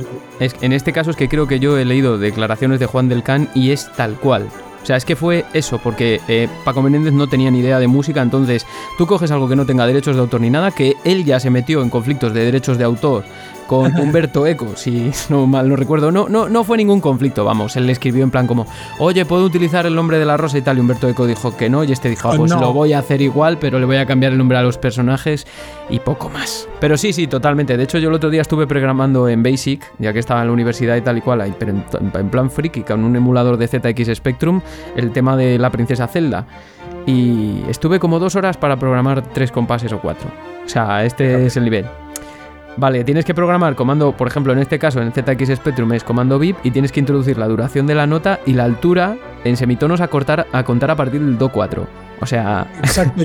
Yo cuando programaba música también de pequeñito. Pero hay algo que tú no hagas, Sebastián. Te voy a decir una cosa. No, pero a ver, de pequeñito lo que pasaba es que no había tutoriales de YouTube y tú lo cogías el libro de que te venía con el MSX y aprendías a programar a las malas. Pero que no soy el único caso, que la gente de mi generación todos hemos aprendido un poco de Basic con el librillo. Y recuerdo que para poder hacer sonar el MSX tenías que poner, el primer atributo que ponías era eh, el tipo de sonido, que venía por algún tipo de, de, cuadrícula que teníamos con los sonidos y después al igual que el MSX, es decir, poner valor la duración y la altura y ya está. Y con esto ya podías hacer varias voces incluso.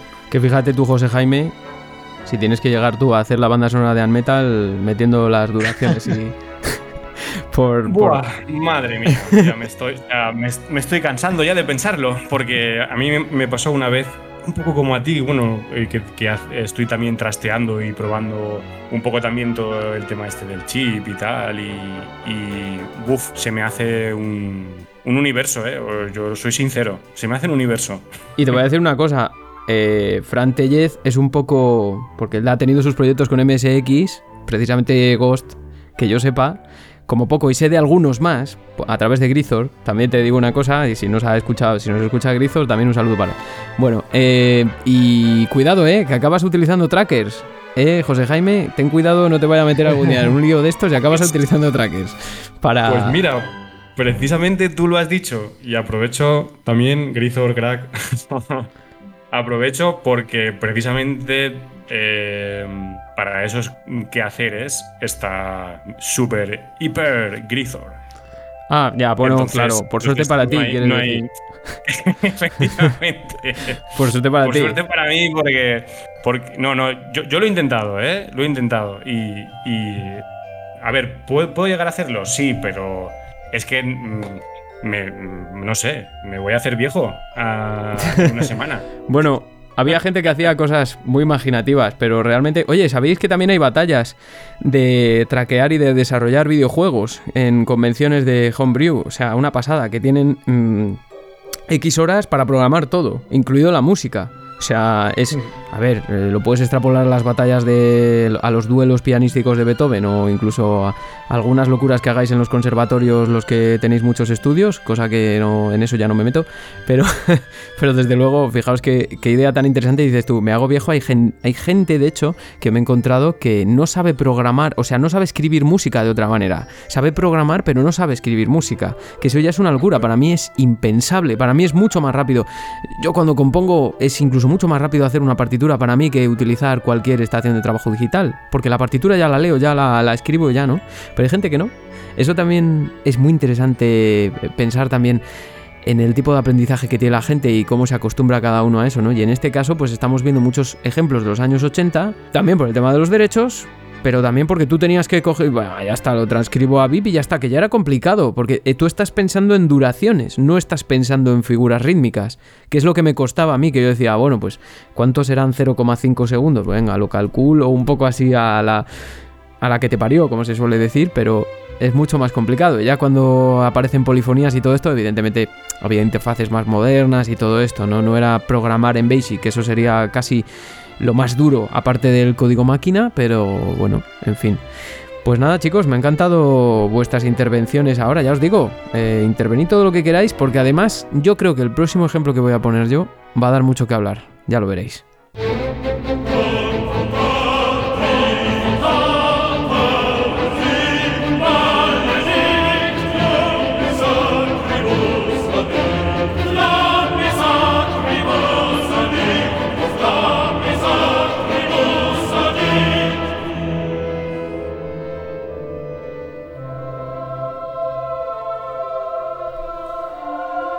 Y esta música ya a muchos os evocará recuerdos o como mucho o como poco que diga sensaciones, ¿no? Música grandilocuente pero a la vez también lúgubre. Y es que vamos a hablar de un ejemplo que yo ya del, del que yo ya he disertado bastante en un episodio muy especial para mí. Yo creo que fue uno, ha sido uno de los mejores episodios del podcast, o al menos de los que yo más he documentado y que más me ha costado grabar. Y es que vamos a hablar de la aplicación del Requiem de Mozart en Bioshock Infinite, el videojuego de 2012 de Irrational Games, ¿no? El Requiem de Mozart o Misa de Requiem en Re menor K626, que es una obra inacabada de Mozart. ¿Cómo decís, por cierto, Mozart? ¿Mozart o Mozart? Oye, yo digo Mozart, ¿eh?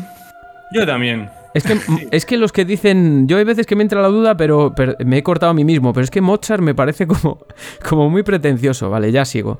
Bueno, una, una obra... ¿sabéis, perdona, ¿sabéis cómo es? Bueno, no sé si es exactamente así, pero ¿cómo se dice Beethoven realmente? Beethoven. sí. claro, claro, es Beethoven. parecido.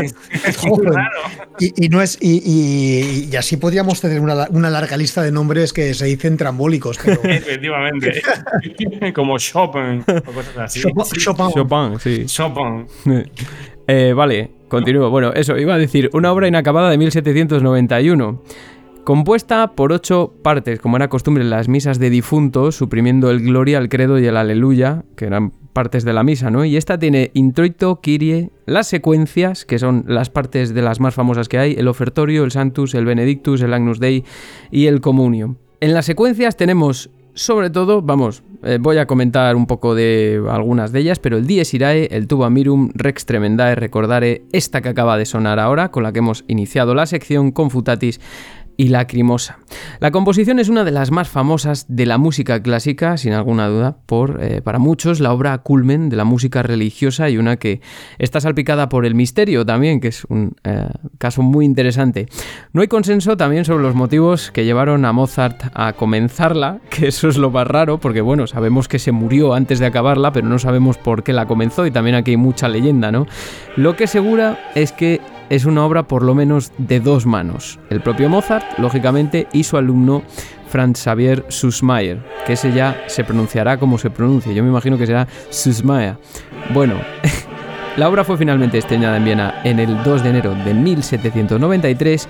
No fue escrita por Salieri como sale en la película de Amadeus, muy importante, y todo eso que sale en la película de Amadeus, la mayoría, no se produjo.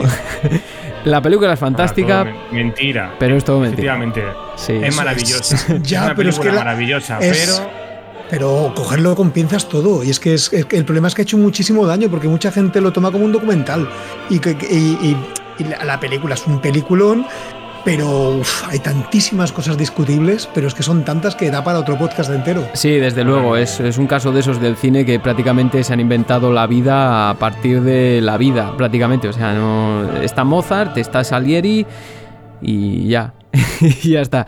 Pero bueno, eh, lo que iba a decir, ¿no? Vale, se presenta, dice, cuenta la leyenda, antes de hablaros de su aplicación en Bioshock Infinite, que es alucinante, cuenta la leyenda que en junio de 1791 se presentó en casa de Mozart un desconocido vestido de negro para más Inri que rehusó identificarse y le va y le encarga a Mozart la composición de un requiem, ¿no? Y le dice, bueno, pues te emplazamos para dentro de un mes, regreso dentro de un mes y me la componen. Pero ¿qué pasa? Que Mozart se fue a Praga porque tenía que, para escribir la ópera, la clemencia de Tito, ¿no? Es para festejar la coronación de Leopoldo II, ¿no? Pues bueno, Resulta que al parecer aquel personaje que se cuenta que fue a pedirle el requiem era en realidad el conde Franz von Balseg, que, su esposa había fallecido y entonces quería un requiem, pero claro, con el tiempo, como era una figura oscura y misteriosa, se ha producido, ha surgido un mito de que uh, Mozart realmente lo que estaba escribiendo era un requiem que esa figura le había encargado para él mismo, porque estaba próxima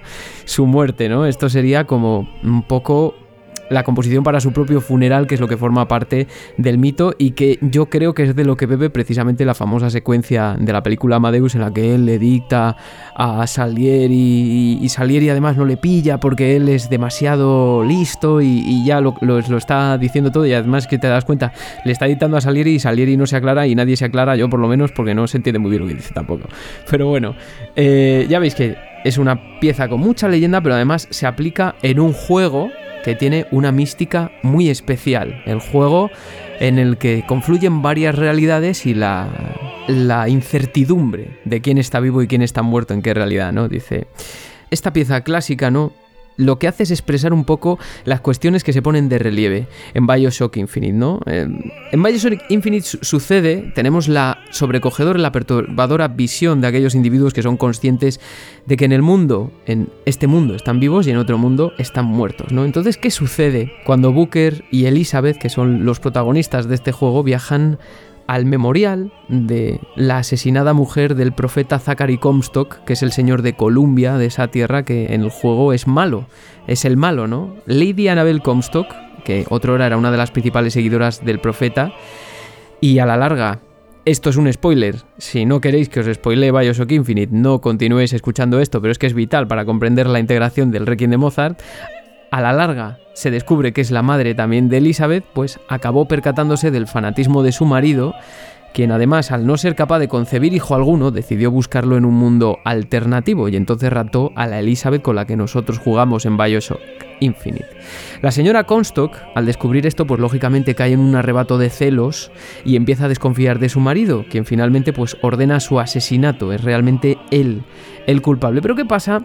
Que cuando nosotros vamos andando en Bioshock Infinite y entramos en el memorial de esta señora, que es poco más que una exposición, es una exposición además muy pomposa que narra pues la historia del falso asesinato de este grupo de rebeldes de Vox Populi al que inculpa el verdadero culpable, el, profeta Zachary Comstock, ¿no? Pero estos no lo saben cuando van por ahí, ¿no? Entonces aparece el Requiem, ¿no? Los protagonistas pasan por varias salas en las que se va explicando la historia del asesinato y en ese sentido, pues la música a ti en un primer momento te parece que es totalmente apropiada, ¿no? Incluso la letra en latín del Requiem es totalmente apropiada, es casi prácticamente un comentario de todo lo que ha sucedido hasta ahora de forma irónica. Estoy leyendo literalmente el guion que yo tenía preparado para ese programa. Si queréis escucharlo, está todo esto ampliado, ¿no?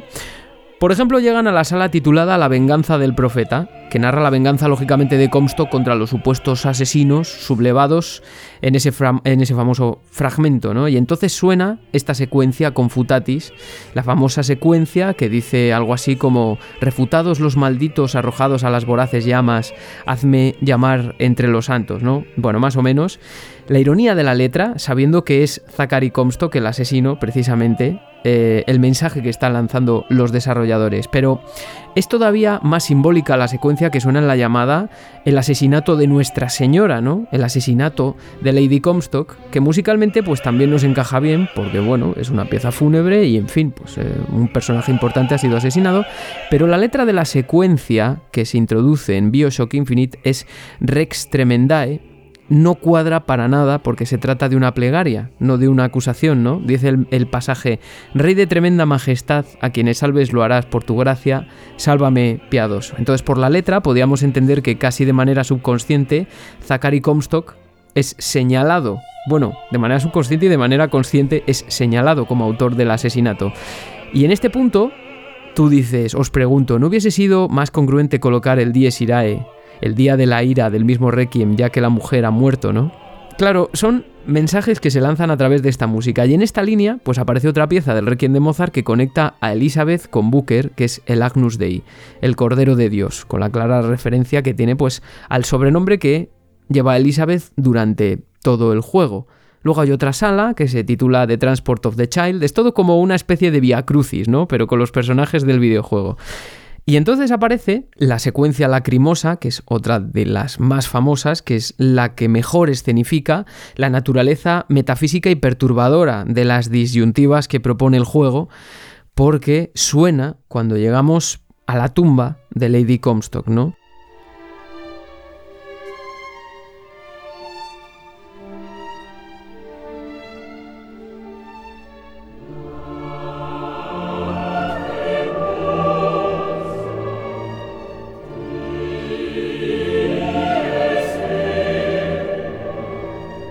Pero también suena en otro momento en la que la mujer resucita, no, no resucita, viene una versión suya de otra realidad que se ha dado cuenta de que en esta en la que jugamos nosotros, la mujer ha muerto, pero ella en su realidad está viva. Entonces de su cuerpo sale esta secuencia lacrimosa. Mm, no se sabe muy bien si de su cuerpo de qué, que esto es algo con lo que le gusta mucho jugar a los desarrolladores mm, precisamente de la saga Bioshock, ¿no?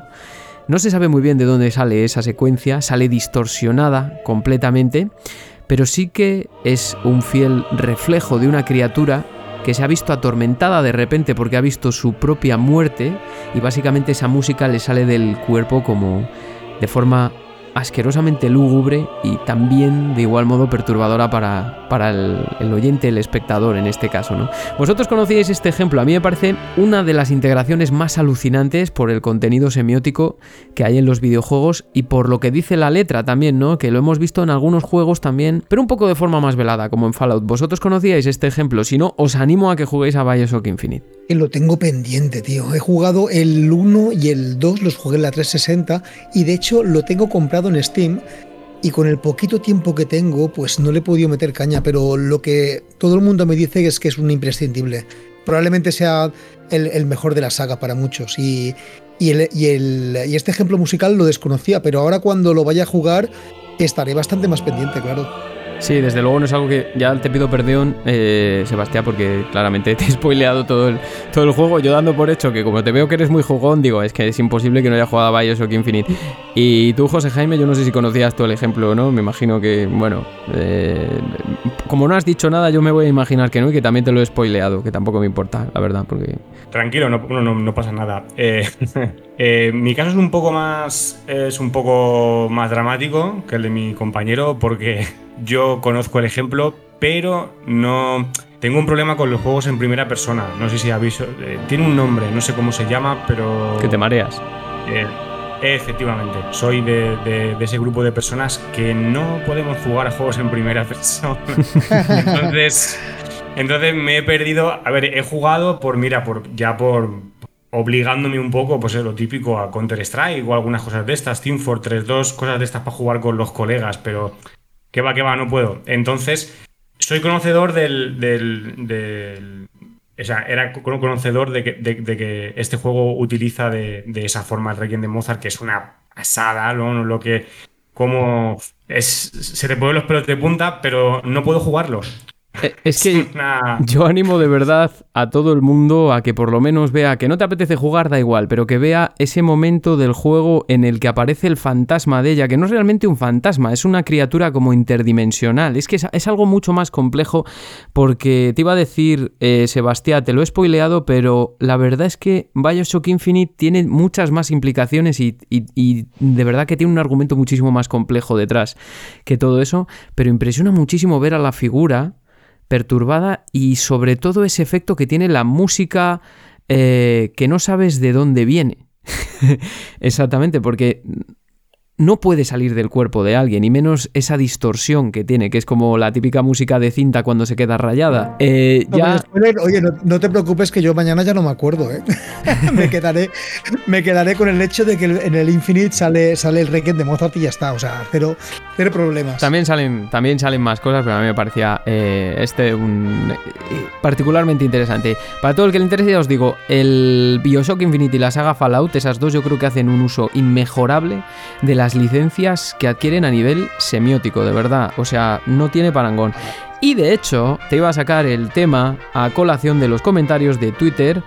Eh, que estabas hablando con José Alberto Amador precisamente de, de, los aires gitanos o aires también, ¿cómo se llama? La he escuchado yo esa obra de Sarasate.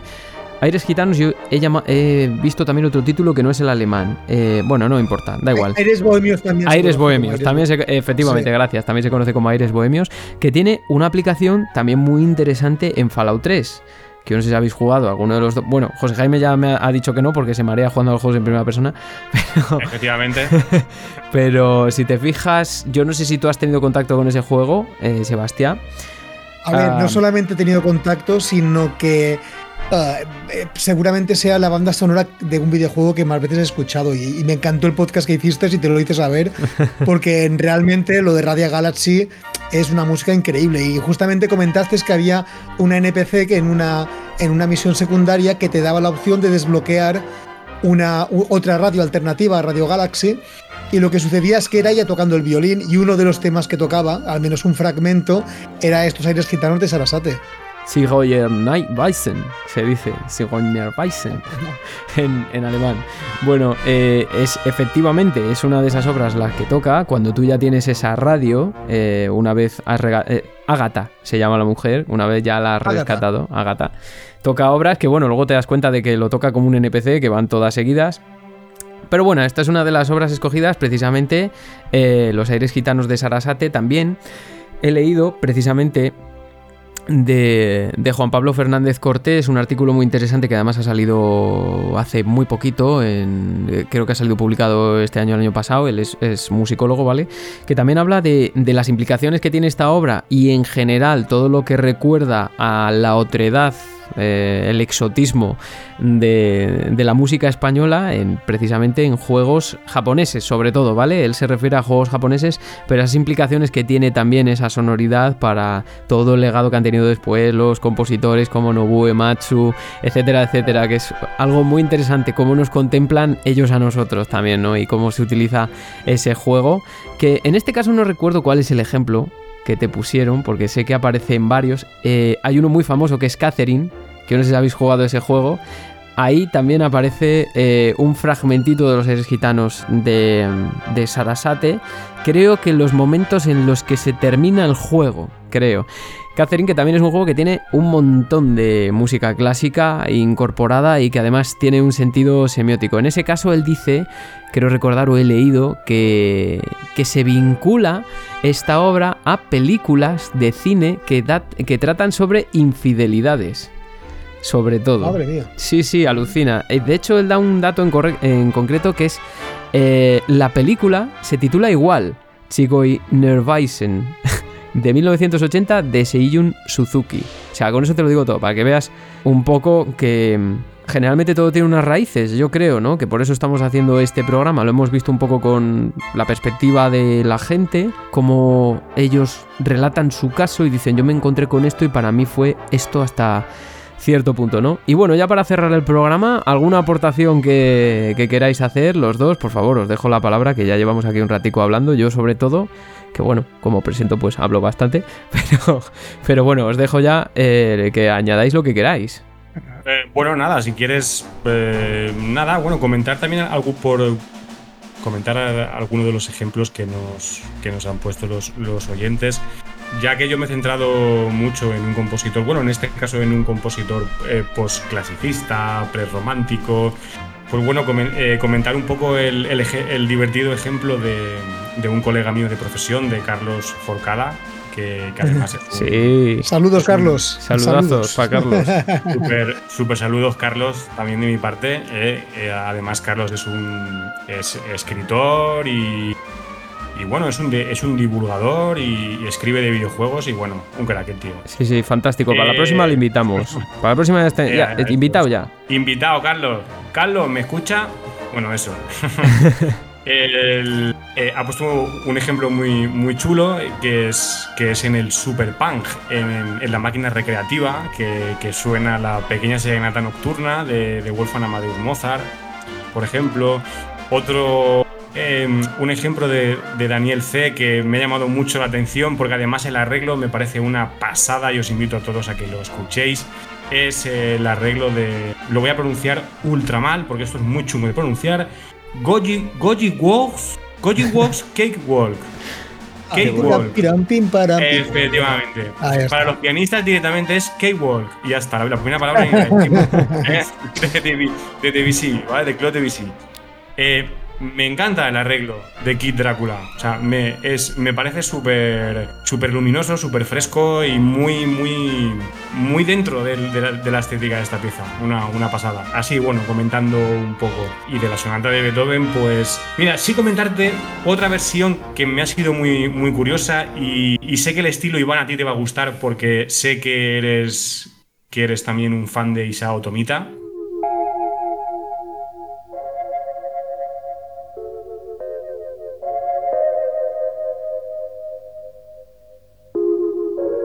Sí. Eh, supongo que tía Bolit también sabrá. ¿Conoces a Tomita? Ah, creo que sí. ¿qué, videojuegos ha hecho? No, no, no Tomita, Tomita es el. Bueno, Iván, dilo tú, porque yo tampoco soy ningún experto. No, Ni, ni yo tampoco, pero en general ha sido. Fue uno de los músicos de. O sea, fue uno de los compositores. Era arreglista más bien, de música electrónica. Eh, que más impactó en Japón ah. en, los 70. Él tiene, tiene versiones de Debussy súper. Super, la, arabesca esta de Debussy que salía. Efectivamente. Vale, pues sí que lo. Sí que además. Claro, que lo conozco, claro que lo conozco, hostia, sí. Lo he, dado, por hecho porque sabía que ibas a reconocer esa pieza, porque esa pieza es la banda sonora de un programa de la bola mágica, ¿eh? no, la bola de cristal. sí, lo que pasa es que hay que decir una cosa, que es que una generación vive engañada, justamente mm. con lo que decíamos de Mozart, porque mucha gente se cree que esta música es original de Tomita y no es una interpretación de él. Y esto es una cosa que, que claro, Sí, sí, sí, mucha gente se cree que en realidad estamos escuchando una arabesca de, de Claude Debussy, ¿no? Que es una maravilla y seguramente es una de mis obras preferidas para piano solo. Pero una generación entera de, de, chavales de mi edad se piensan que es original de Tomita, cuando es una un arreglo, una interpretación, no sé muy bien cómo decirlo. Bueno, es que es el mismo ejemplo realmente aplicado a la música electrónica en vez de a la música de videojuegos en este caso, ¿no? Es, yo siempre lo digo, a ver, es un poco, es una, es una referencia cogida con pinzas, pero a él me refiero como el, el Wendy Carlos japonés. ¿no? el Wendy Carlos japonés, ¿no? Porque igual que igual que igual que ella eh, había popularizado eh, ciertas obras de Bach eh, con, el, con el disco Switch on Bach, ¿no? que es el primero que se tocó en el Moog, en el sintetizador, que fue una cosa que si ya Bach era conocido, lo hizo explotar directamente lo que era pues em, el mundo de la música electrónica a partir de entonces, que luego eso, pues claro, influyó a los compositores japoneses, lógicamente a los compositores de videojuegos, también a la música popular, en este caso el rock, etcétera, etcétera. O sea, es que había una influencia ahí de cosas claro. en Mejunge que al final se vio transportado, es un poco generalista todo esto, ¿vale? Pero también se vio transportado en los videojuegos, influyó junto con Kraftwerk aquí en Alemania también influyó a músicos como los de la Yellow Magic Orchestra, que también proyectaron los sonidos al mundo de los videojuegos, etcétera, etcétera. Es que es como. Es un periodo muy complejo de calificar, y en este caso me gusta que hayas sacado el tema tú, José Jaime, porque creo que es muy relevante para la música de los videojuegos, la aparición de este tipo también de, artistas. Claro, claro. Es el, yo le llamo cariñosamente el sonido tomitero. Y es cuando, cuando, la, cuando una pieza de, cuando, cuando una pieza de, de un compositor clásico, ¿no? Tiene el, sonido de Tomita, tiene el sonido del, del sinte, tiene, este sonido especial que él le daba a, la música. Y bueno, eso, te comentaba esto porque hay un juego que además es gratuito que se llama Perspective que eh, también eh, utiliza el, el, Moonlight de, Beethoven y lo hace al estilo de Tomita. Que, bueno, que también creo que es una cosa muy a destacar. Y nada, mira, simplemente acabo dando un par de datos más de, juegos que tienen que utilizan un poco, un poco esta sonata, como, como Phantom Dust, que utiliza el estilo chill out, Hot Witches, que, que lo hace al estilo rock, y luego Drum and Bass. Eh, eh, y así podríamos estar, pues eso, eh, toda, no toda la noche, pero, pero eso, un gran rato hablando de, la aparición de esta, de, esta sonata en, en, la música para videojuegos y además en diferentes estilos, que es también algo muy interesante muy, muy interesante. Y por supuesto comentar también el Tetrastar, que es una cosa que yo no conocía y que bueno, me he quedado alucinado. Ayer, por la noche estuve escuchando la, banda sonora hasta el final, os lo prometo. Es, es alucinante, totalmente, correcto, sí. Y, es, no, no, cabía, de verdad. Y es un poco fruto del saber popular, porque yo estas cosas las voy recopilando con el tiempo, pero claro, en un momento que te dicen, di música clásica en videojuegos y te quedas petado, hay tantos ejemplos que dices, oh Dios mío, tampoco creo que nadie ha mencionado eh, Eternal Sonata, que si mal no recuerdo, eh, el, lo que es ah, toda la trama va de está como en la cabeza de un Chopin antes de morir, creo, o algo así, ¿no? Claro. Es que esto ah, es que esto me lo estoy guardando para tu próximo programa. Ah, vale. tenemos tenemos con esto yo también tengo, con los, si me invitas, también tengo que una cosa que decir y es, y es, quiero ser honesto, porque en realidad a mí no me han invitado, yo me, me he autoinvitado muy fuertemente, ¿vale? Le envié un mensaje, le digo, tío, tienes que hablar de música clásica en videojuegos y yo soy tu invitado.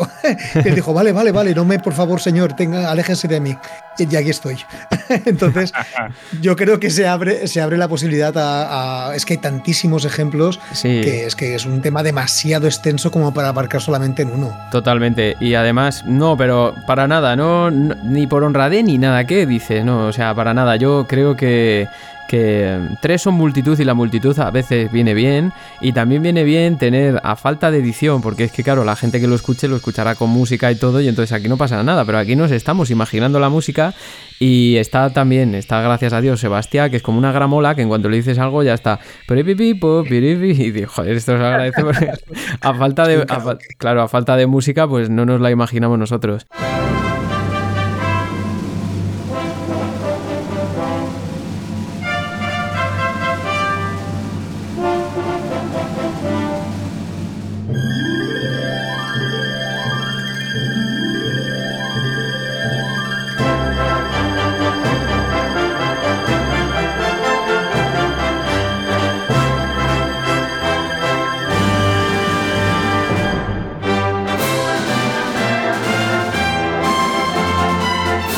Pues nada chicos, muchísimas gracias por haberme acompañado durante esta conversación que de momento dura aproximadamente una hora y 37 minutos.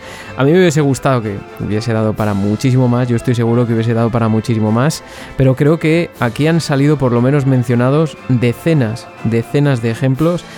Creo y estaréis de acuerdo conmigo que la gente se ha portado impresionante, toda la comunidad todos los comentarios que hay, que también son decenas, no muchas decenas, pero sí que son decenas ya.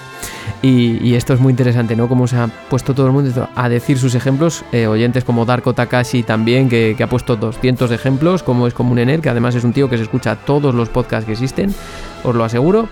Y, así, ¿no? Que también es importante sentir el calor de, la gente. Y bueno, y ahora antes de despediros os pregunto, ¿y, y qué tenéis?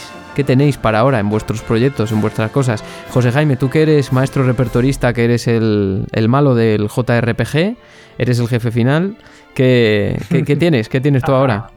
Eh, pues mira, yo este año está siendo un año bastante curioso y un año de cambios porque he sido freelance durante muchísimos años y este año estoy haciendo algo, estoy entre dos mundos. Estoy mitad eh, de freelance y siendo eh, pianista de ópera igualmente y con proyectos de conciertos y bueno, haciendo, tocando allí donde se me necesita.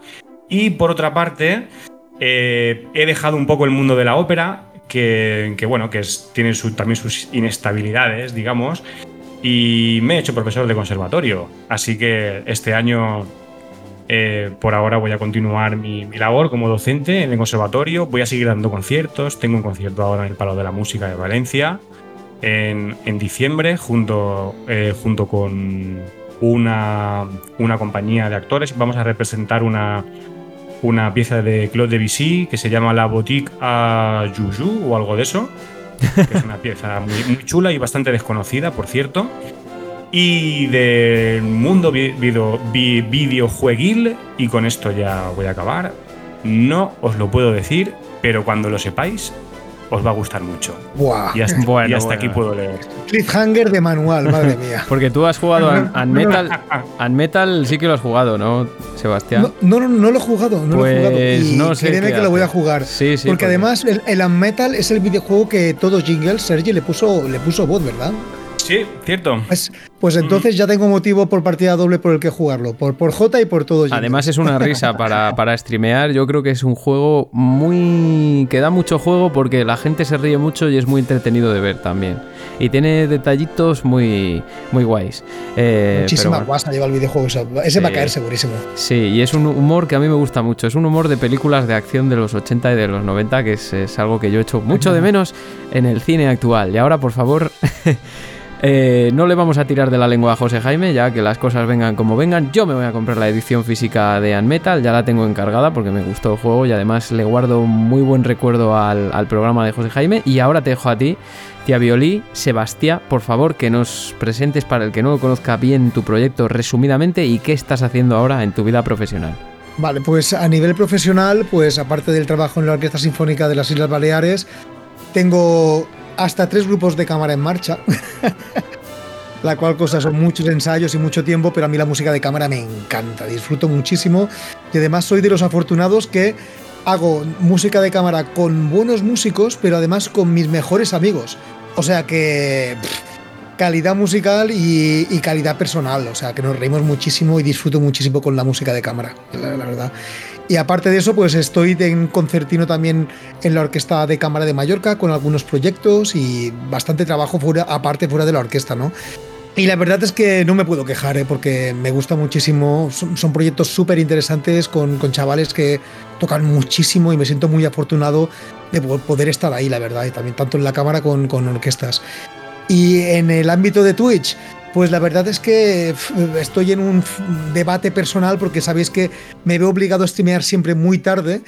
El objetivo mío sería poder abrir más a menudo, más regularmente, y al menos intentaré abrir 3-4 días por semana porque evidentemente me quiero pasar el Dark Souls con el violín, que de hecho me lo voy a pasar, ¿vale? Si me he pasado el 1, me pasaré el 2. Ahora más o menos voy por un 50% del videojuego y soy nivel 104, creo recordar algo por el estilo, el personaje está muy hinchado, con lo que yo calculo que en los próximos 3-4 meses el videojuego tendría que haber sido plenamente pasado con, con, el violín.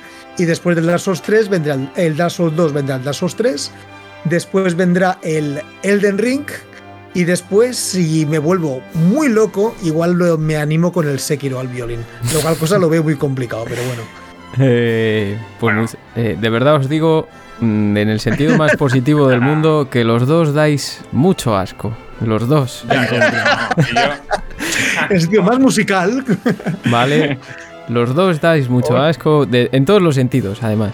En el relacionado con los videojuegos, cada uno con su aportación, y en el, en el en el relacionado con la música también, no, yo el palado de, de Valencia, yo a ver, pero, pero, vamos a ver, pero tía, pero, tía Violín da más asco, tío. Es así, tío.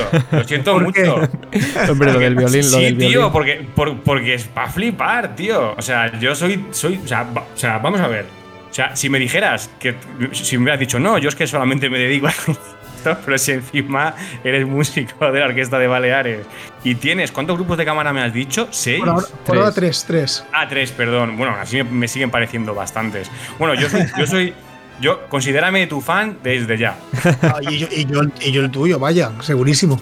Bueno, yo espero. Ostras, tío. Espero ver, espero ver a José Jaime viendo a Tia Violi Gaming y a Tia Violi Gaming jugando a Metal también para que todas, además, todas estas sinergias surtan eh, efecto. Y mientras tanto, yo sé que te he dejado con la palabra en la boca, José Jaime, ahora lo comentamos, pero os tengo que despedir. Así vamos cerrando este pixel sonoro tan especial que hemos tenido hablando de música clásica con estos dos pedazos de profesionales.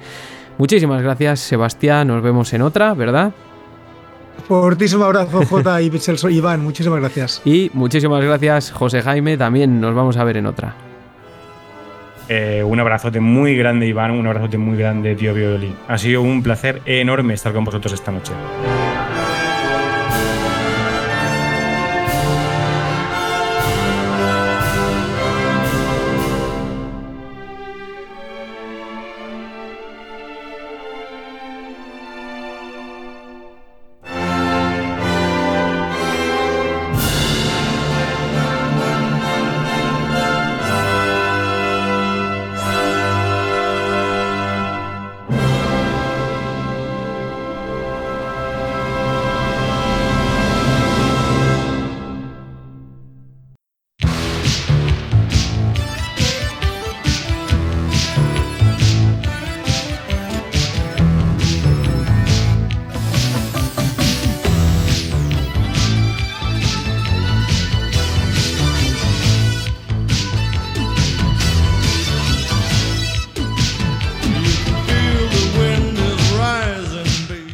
Bueno, pues vaya programón que se nos ha quedado al final, cargadísimo de detalles y con muchas risas y muy buen rollo. De verdad que para mí, bueno, ya veis que invitados hemos eh, tenido, ¿no? Poder compartir micrófono con gente como Tia Violí o como José Jaime, pues es todo un privilegio.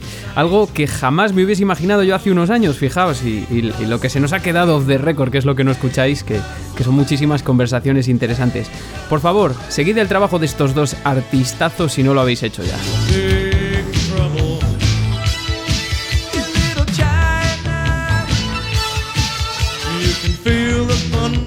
Nos vamos, como siempre, en la noche, amigos y amigas, con John Carpenter y nos vamos despidiendo ya de esta segunda temporada también, eh, tristemente, que ha dado tantísimo trabajo y tantísimas alegrías. Pero antes de nada, eh, nos queda un último programa que va a ser muy especial, o que a mí me gustaría que fuese muy especial. Aún no tengo muy claro cómo lo voy a montar, pero quisiera que fuese un programa donde se escuchase más música y menos a mí, que es algo necesario, y que girase en torno a las mejores intros de videojuegos de la historia donde la gente tuviese voz para venir aquí a contarnos cuáles son para ellos las mejores introducciones en videojuegos y por supuesto os animo a que nos lo contéis en redes sociales, Twitter sobre todo y en comentarios en iVoox donde también os podéis suscribir, aunque de nuevo os animo como siempre a escucharlo también por Spotify, Apple Podcasts, Good Pods o PodNation entre otras porque tienen mejor calidad de sonido. En cualquier caso, un tema apasionante ese.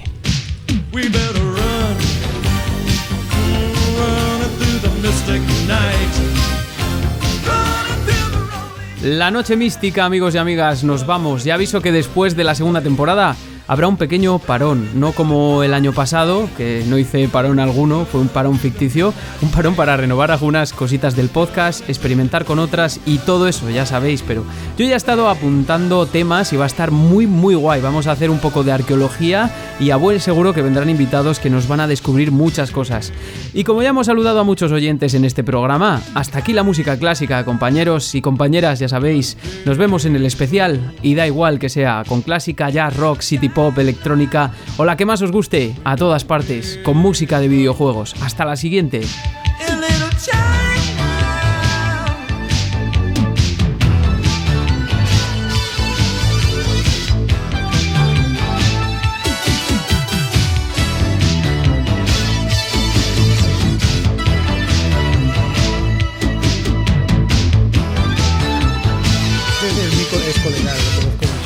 Y conozco también a un músico de tu orquesta. alguno más conoceré, pero hay un, chaval que toca el trombón que ha entrado hace poquito. Miquel, de... de Cataluña.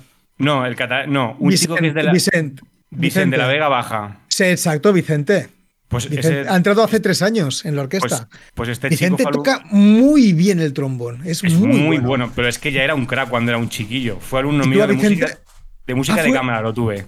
Ah, vale. Hace mogollón de años, en un, en un periodo antes de hacerme repertorista de ópera, que estuve de, de- de- de profesor de... Vicente Cascales. Vicente Cascales, Vicente Cascales. Pero, pero es que de chaval, sí, o sea, de chaval era ya un puto fenómeno, tío. De hecho, de hecho, fenómeno. el tío en las pruebas de la Sinfónica cuando ganó, a la final llegó un tío que estaba en la Concertgebouw. Llegó otro tío que estaba en no sé qué puta orquesta así importante y se los llevó a todos, ¿eh? Se los coló. Pues de verdad, de verdad que dais mucho asco los dos. lo dile, dile, dile que, J, que JJ le manda recuerdo.